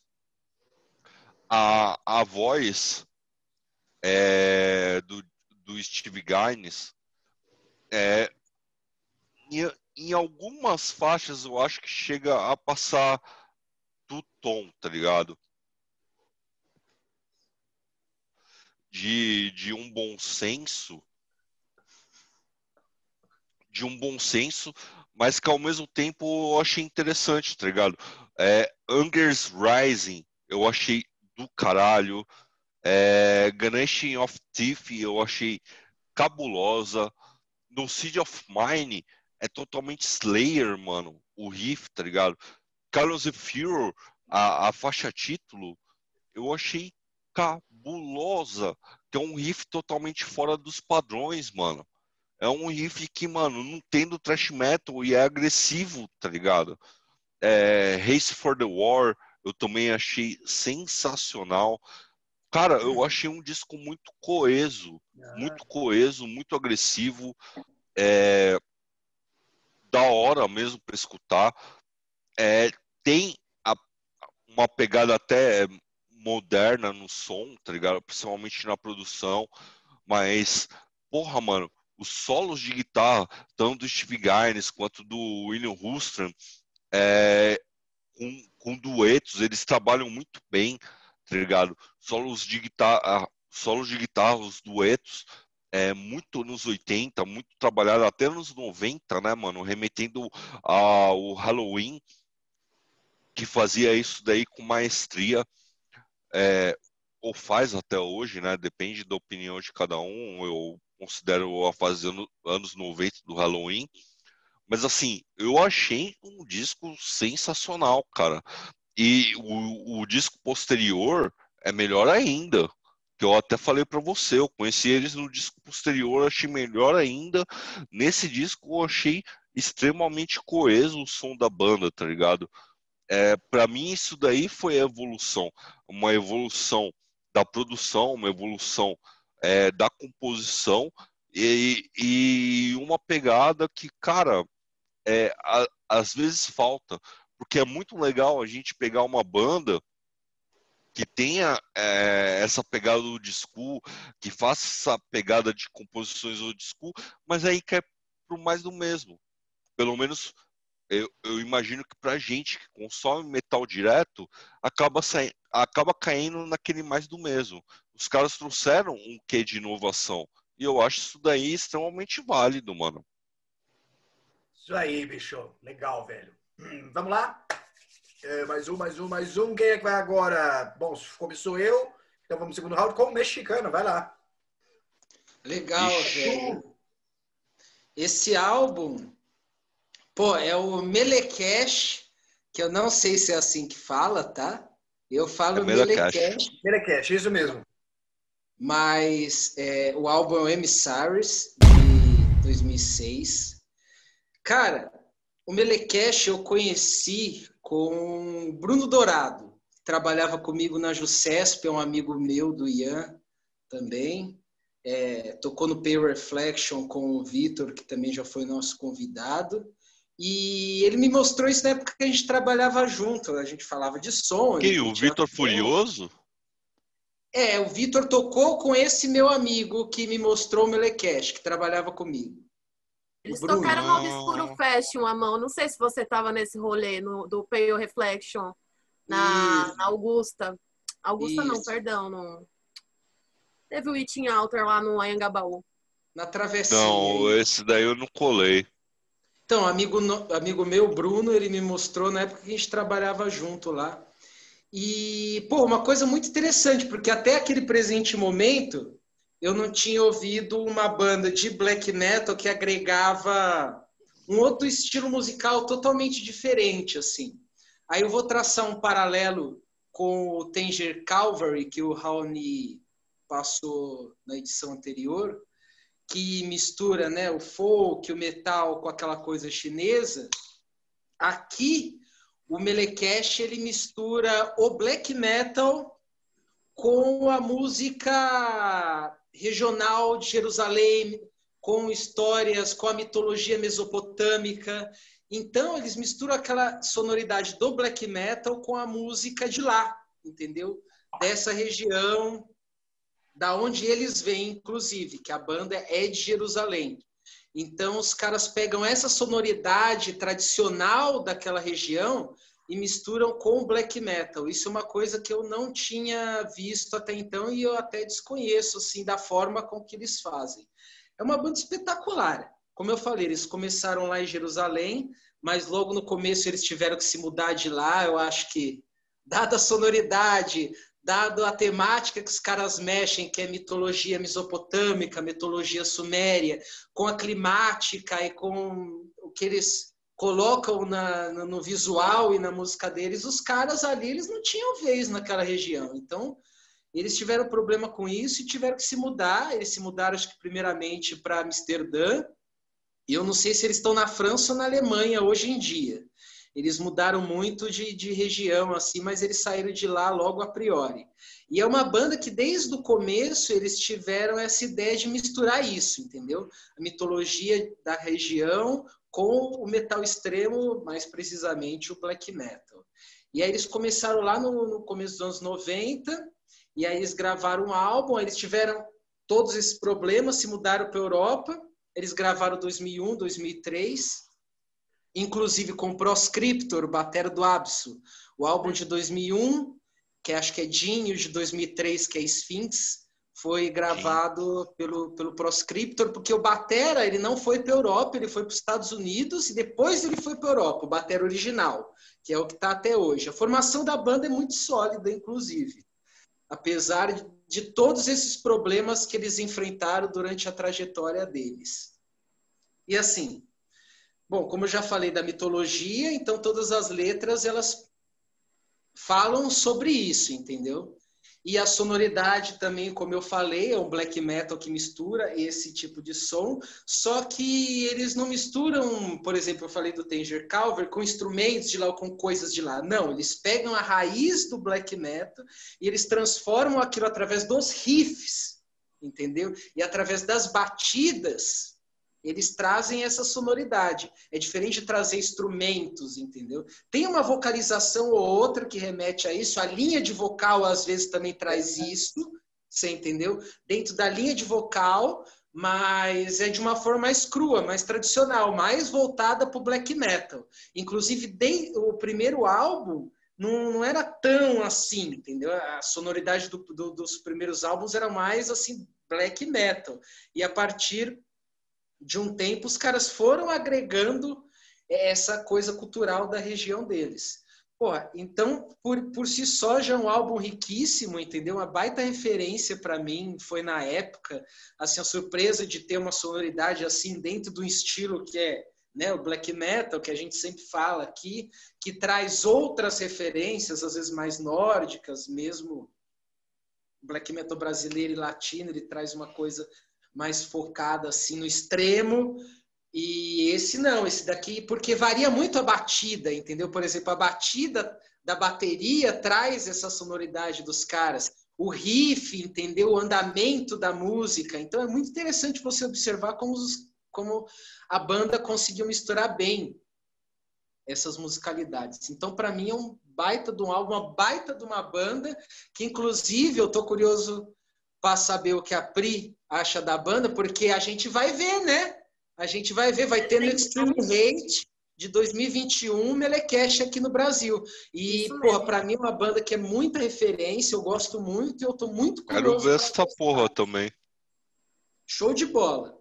Eu também quero ver, mas é muito longe, eu vou tentar ver por aqui. Vai lá, Pri! Então, o, o Melecast, por coincidência, é uma banda que o mexicano, né, me apresentou alguns anos atrás. Eu não sei se você Olha, lembra. não lembrava foi você. E assim, é, esse álbum que foi indicado hoje, eu não manjava muito. Eu conhecia o A Jerusalém Burns, que foi exatamente o álbum que você falou que deu realmente um, um BO para eles lá em, em, em, Jerusalém e tudo mais. Eles tiveram que se mudar porque foi meio foda.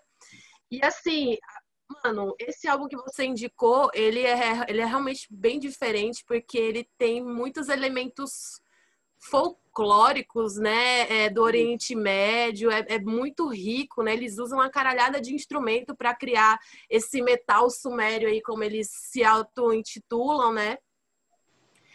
E achei foda essa, essa condensação de black metal e, e, e mitologia suméria, porque, na minha opinião, a mitologia suméria é a mais foda de todas, assim.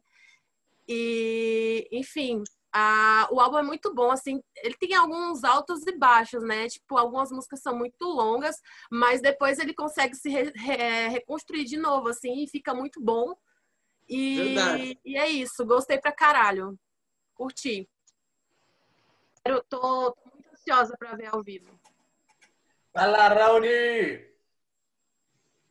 Pois bem, cara, esse Melecash aqui, eu começo falando pela capa, velho que foi feita pelo John Coulthard. E, cara, é um anjo, tá ligado? Que na ponta da espada dele, ele traz a Torre de Babel, tá ligado? Que é aonde a civilização humana, segundo a Bíblia, entrou em conflito. Cara, essa capa já, já é muito foda por si só. É... A banda a banda por si, dificilmente. Isso é, é um negócio que eu já estava falando do Arctrone, né? Dificilmente as bandas traziam é, essa, essa pegada é, de, de, de uma música regional ou de outras influências, né? Isso daí o Dark fez, é, como a gente estava falando, Samael, mas e, e outras bandas, mas mas só para entender, eram eram coisas eurocêntricas, né? Eram eram pegadas é, puxada mais para uma sonoridade é, viking ou celta. E isso daí existe em qualquer cultura, isso daí é, essa sonoridade anticristianismo ou pagã ou o que, o que quer que seja existem em, em outras culturas. Pois bem, é, o Melecash, eles conseguiram trazer uma sonoridade da, da terra da areia, né? da terra do Antigo Testamento de uma maneira extremamente foda e coesa, mano. Uh, mano, Rebirth of the Nemesis, uh, The Scribes of Kur, Toshin Spheres of Sephiroth. Cara, Esse é foda. Puta que pariu! É, é, é uma agregação, isso daí, um, uma conectividade, tá ligado? De música com espiritualidade, com instrumentos, é, instrumentos regionais, que, cara, é extremamente necessário ouvir isso. A banda é extremamente foda e continua. É uma das bandas que continuam sendo fodas, porque é, a gente já comentou, por exemplo, do Abso. O Abso perdeu um pouco da essência para mim nessa retomada, e a gente já falou isso daí sobre o, o, o Abso de 2009. Uh, o Nile foi perdendo. Eu, eu vejo que o Melecash ele foi muito ativo e, e muito inteligente nessa forma. Para mim, um álbum, um álbum fudido, cara. E ó, eu falei no dia que a gente foi escolher, puta que pariu, que ano ruim para escolher álbum 2006.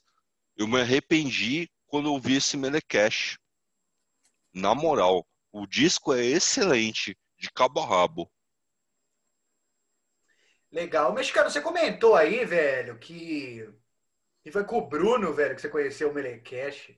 Foi com o Bruno, mas não foi comigo não, mano. Ah, sabia que não, eu mostrei para você. Você que mostrou para mim, não foi? Não, saca só. Saca só porque eu lembro. Eu mostrei para vocês, aí você achou aquele clipe com Proscriptor, que é do, do álbum, acho que é do Jim, entendeu? Isso, aquele clipe entendi. com Proscriptor. E aí a gente também pirou nisso, porque era na mesma fase que a gente estava ouvindo Abso. Exato. E a gente não veio e falou, Exatamente. caralho. Mas eu, eu levei para vocês, aí você achou o Jim desse clipe. Foi você que veio com o Melecash, é verdade, mano.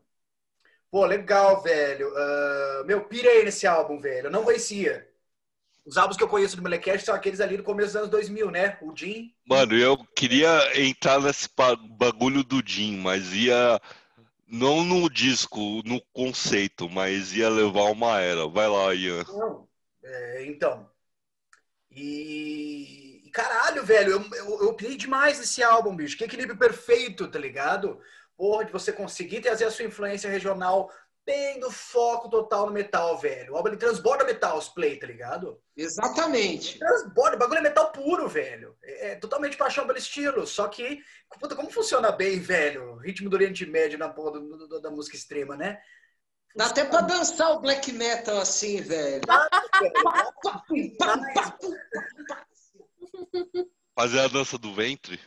É, Eu não sei, velho. Eu, eu- eu gosto bastante dos dois álbuns, saca? Que, eu, que são aqueles que tem o Proscriptor na bateria, os dois que eu citei. Mas eu tive uma impressão que esse. Puta, eu acho que esse leva aí, viu, velho? Porque eu, não lembro de ter tido. ter caído entrado de cabeça no álbum do Blackcast, e, e tanto igual eu entrei com esse aí, não. Eu acredito que meu, possivelmente o melhor álbum dessa banda, cara. Nossa, eu Também gostei demais, meu. Foi meu, pra mim não ter problema do início ao fim. Descasso para escutar. É um pouquinho longo, talvez, mas hum, pra, nesse caso, uma música com uma fluência tão boa, saca? Não tem problema nenhum, velho. Ó, que descasso, velho. Esse vai pra playlist aqui sim, velho. Vai estar adicionado esse bagulho. Principalmente quando quiser dançar o- Black. Uhum. Oh, oh, oh, oh.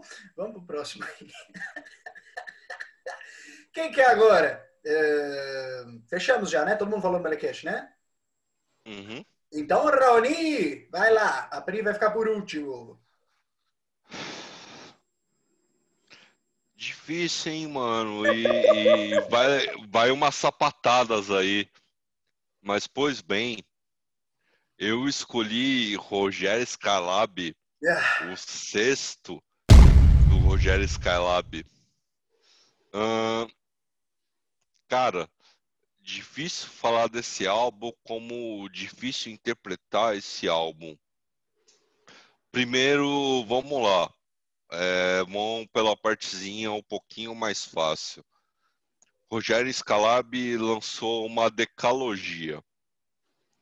Decalogia são 10. Então ele lançou 10 discos com o mesmo tema. Tá ligado?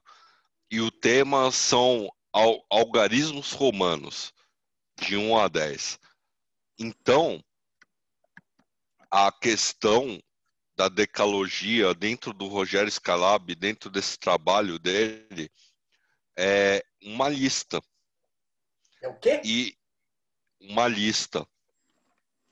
E ele vai trabalhando dentro dessa lista com outros fatores.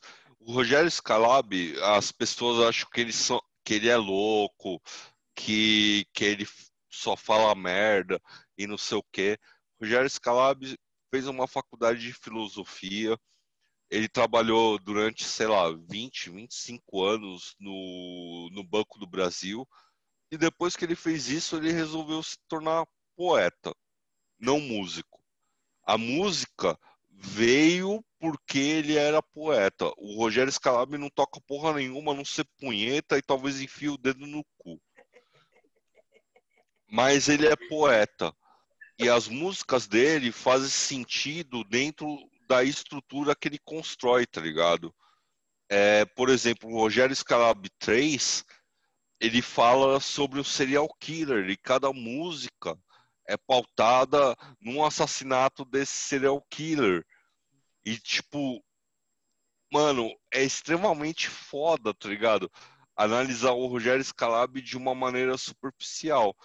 Eu fiz até esse comparativo é, com o Zappa, porque o Rogério Scalab é escatológico, mas assim, se a gente parar para pensar em escatologia no geral, é, em assuntos restritos, a gente vai parar para pensar que a morte já foi um assunto tabu, que doenças são um assunto tabu para se falar numa música, que sexo é um negócio imagina um cara que lança uma música chamada Dedo, Língua, Cu e Buceta. Mas não é somente atrativo.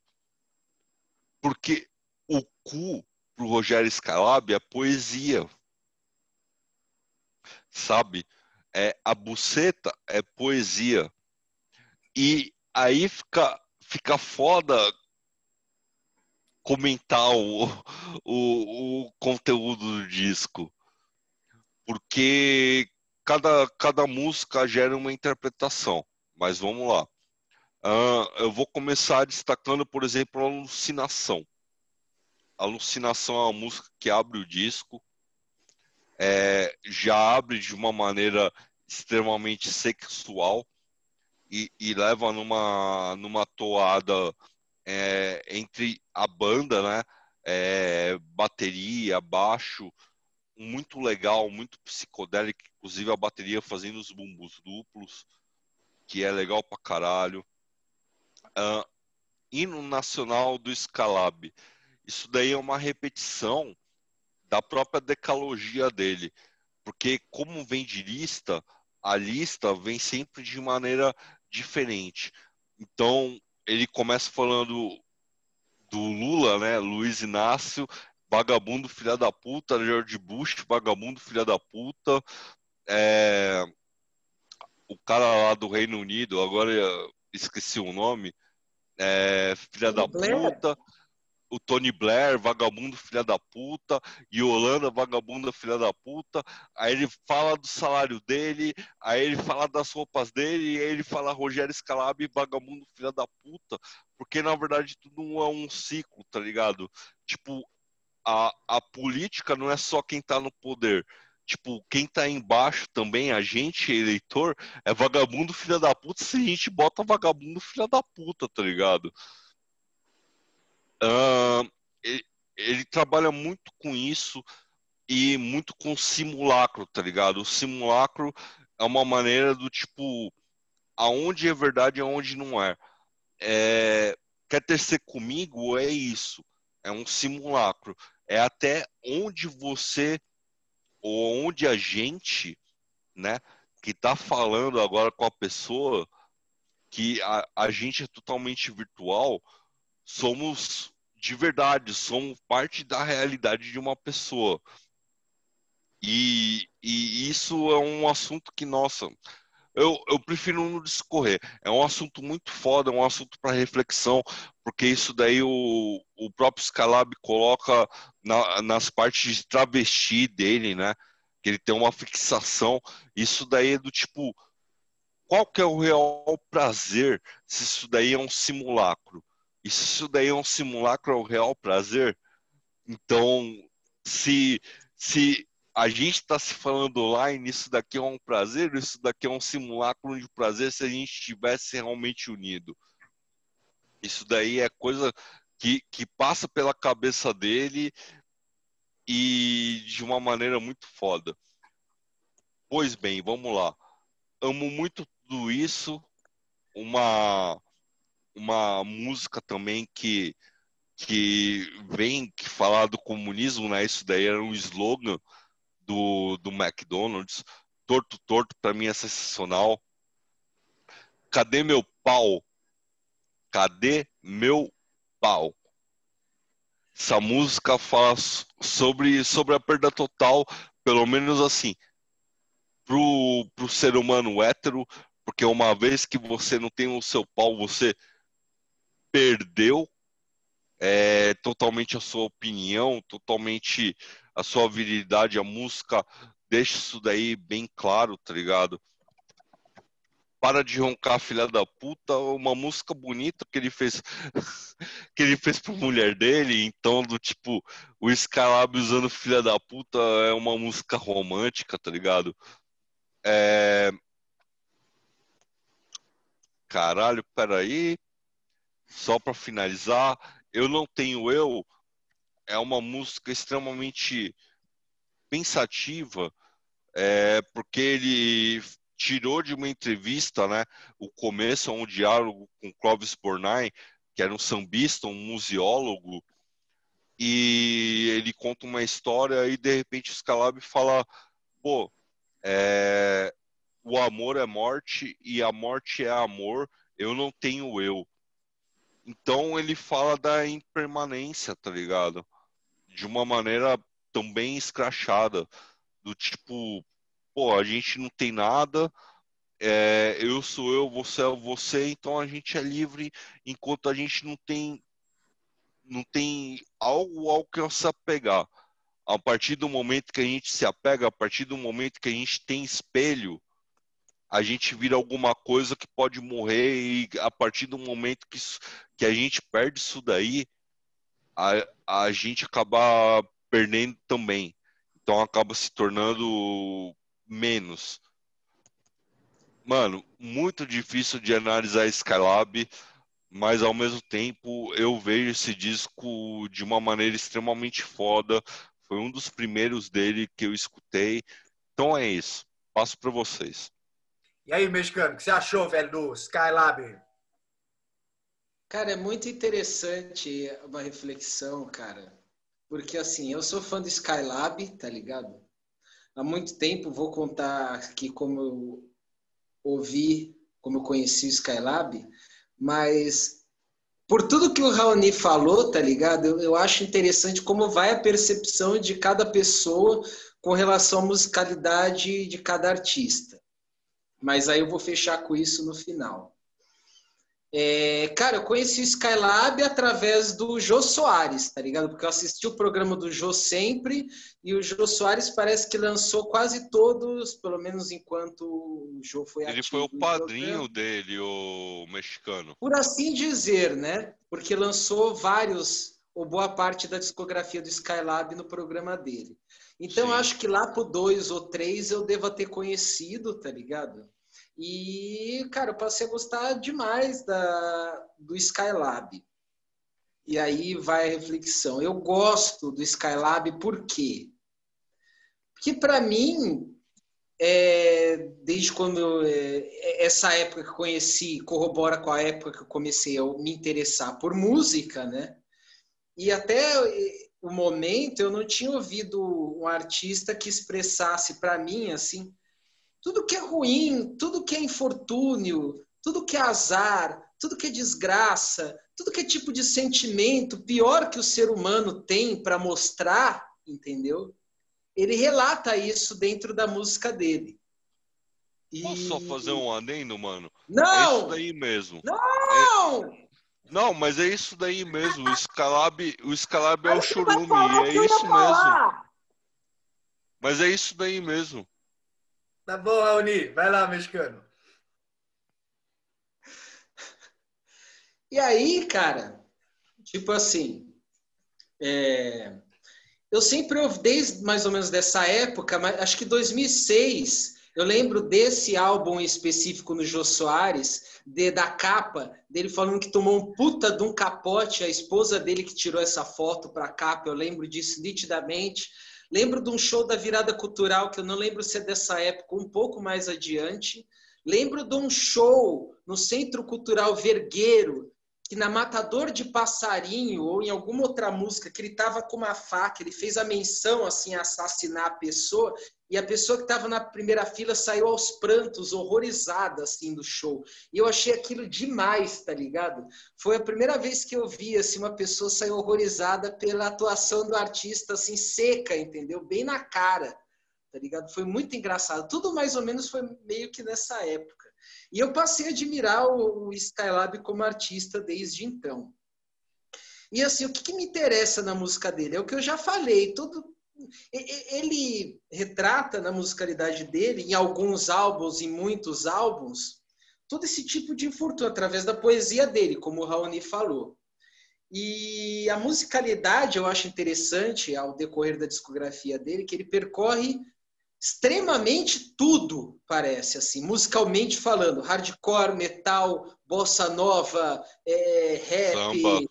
É, samba, marchinha, o diabo a quatro, assim, musicalmente falando.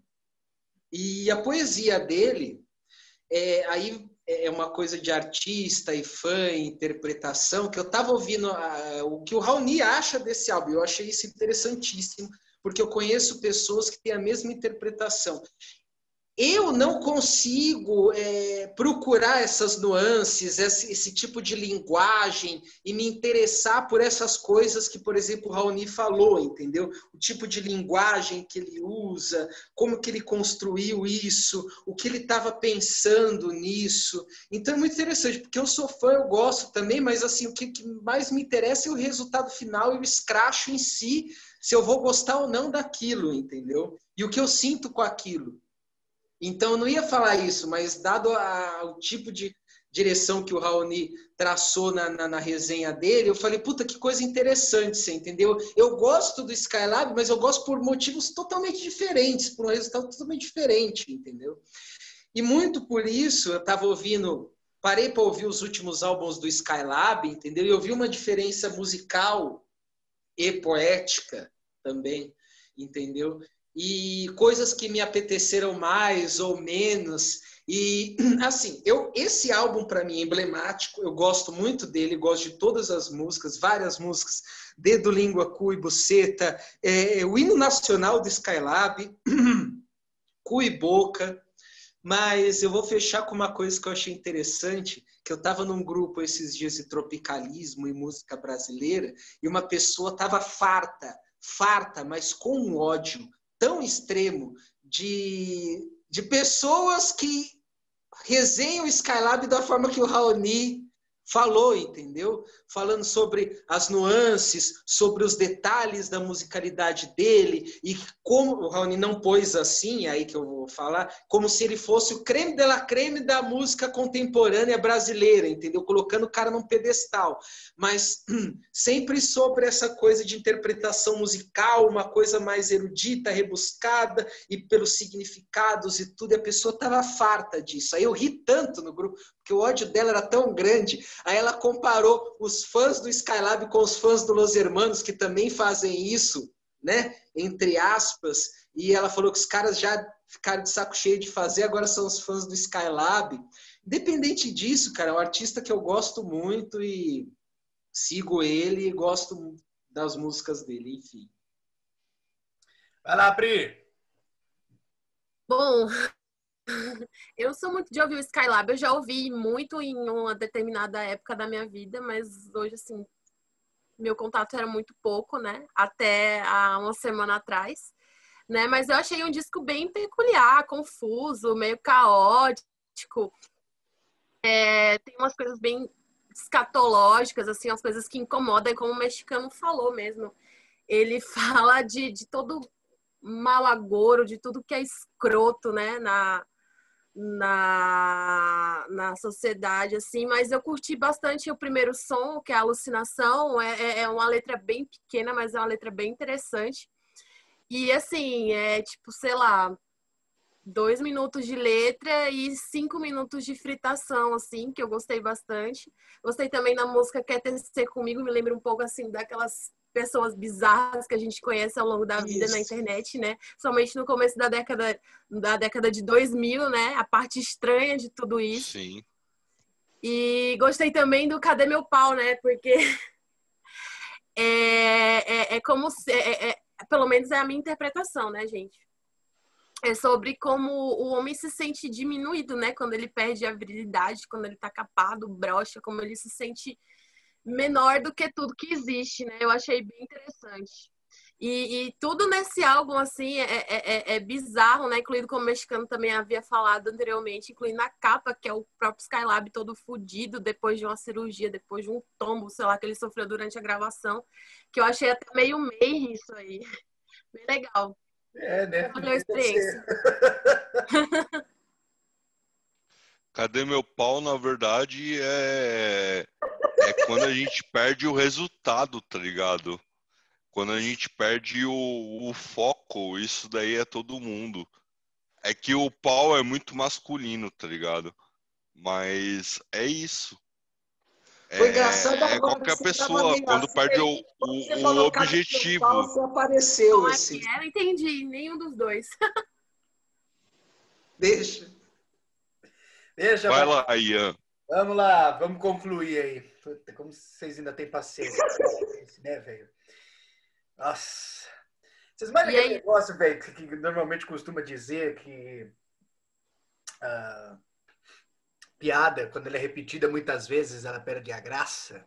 Né? Esse é um uhum. bagulho que se aplica bastante à música, né, em si. A não ser que o artista ele tenha algum outro tipo de variação, que seja talvez algum musical, por exemplo, para você conseguir manter uma atenção além da gracinha em si, né?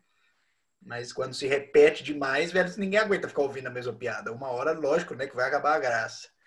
Eu não tenho mais paciência com esse cara, não, velho esgotou já faz alguns anos, saca? Eu tenho uma.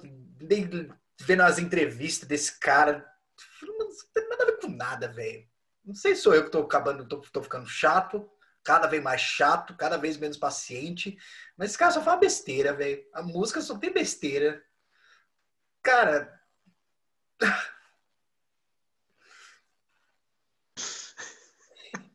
Que saco, velho.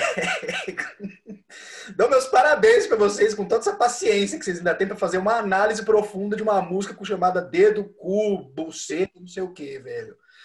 Eu passo. Dedo, língua, cu e buceta e você tem que escutar mais.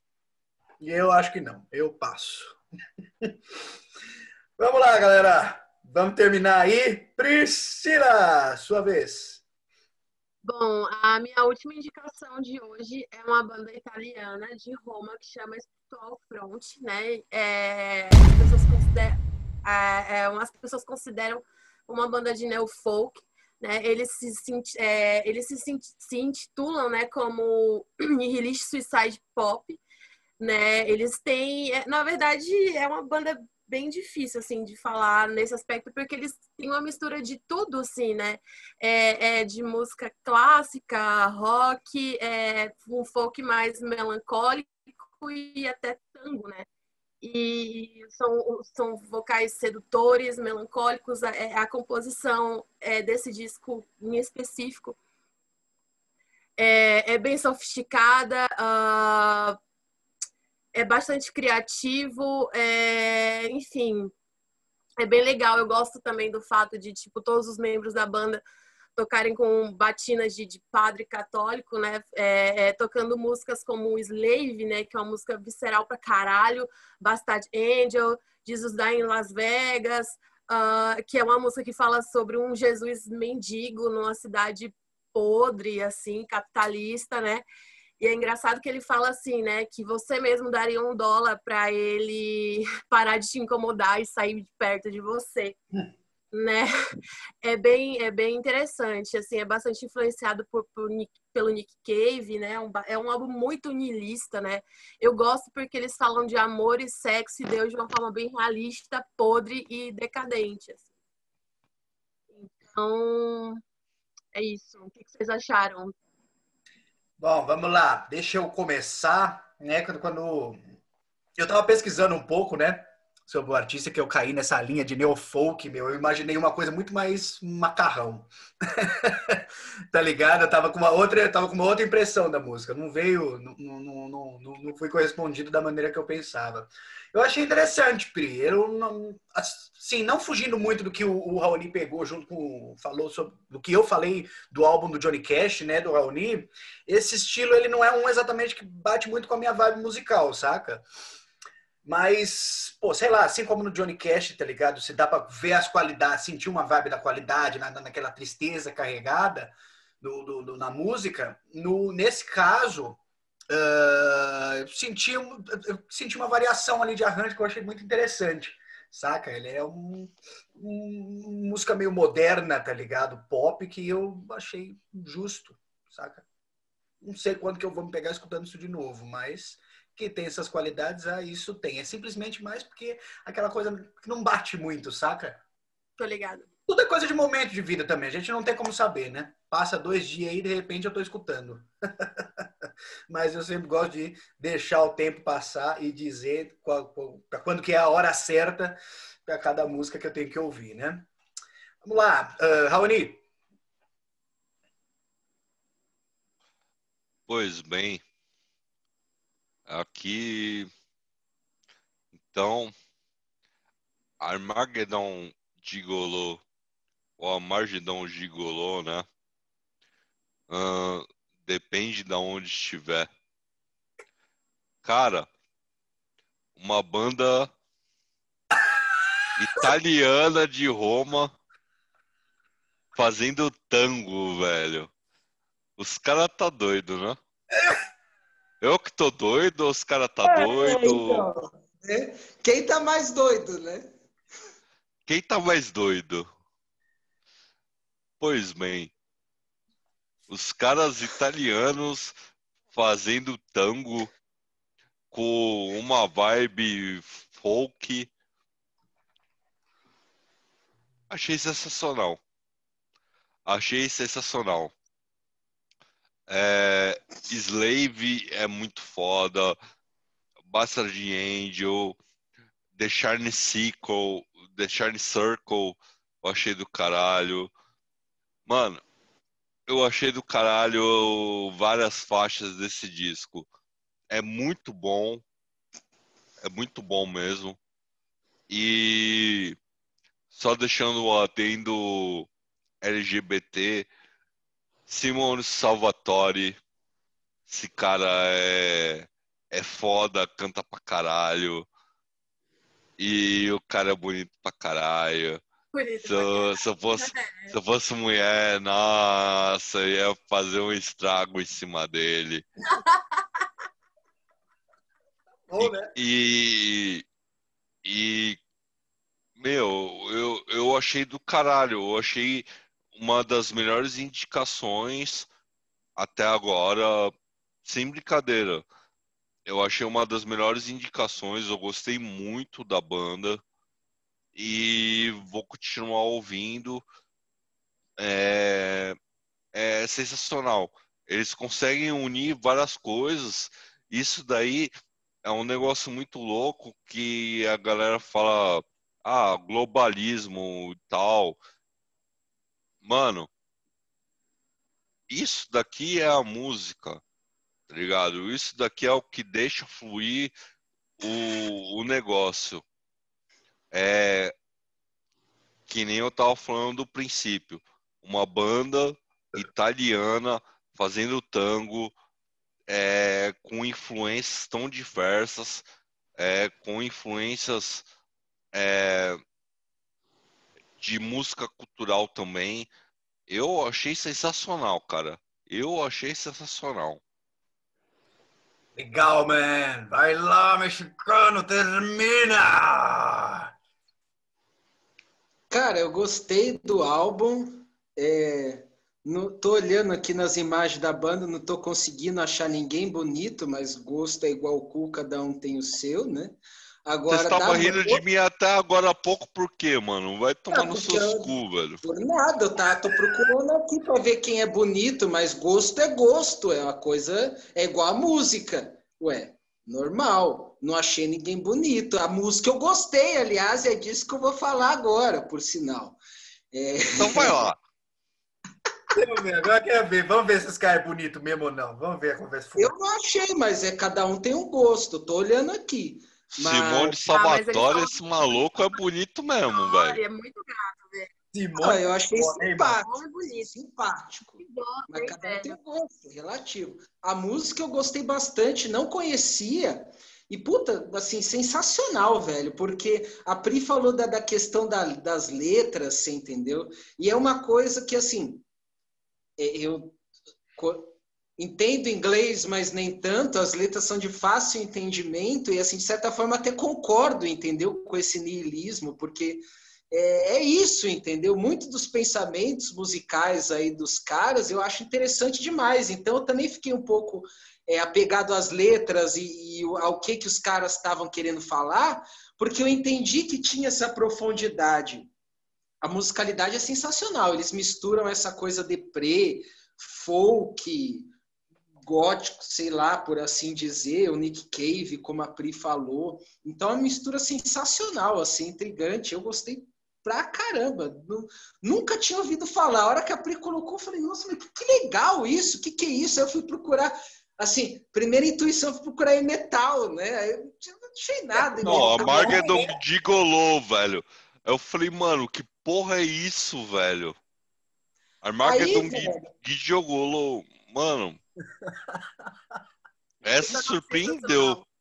Verdade. Aí, cara, porra, assim, gostei pra caramba, velho. A questão, como eu falei, como vocês falaram da mistura, achei interessante o, o como eles se auto-intitulam. Eu concordo com o título que eles dão de nihilista pop suicida.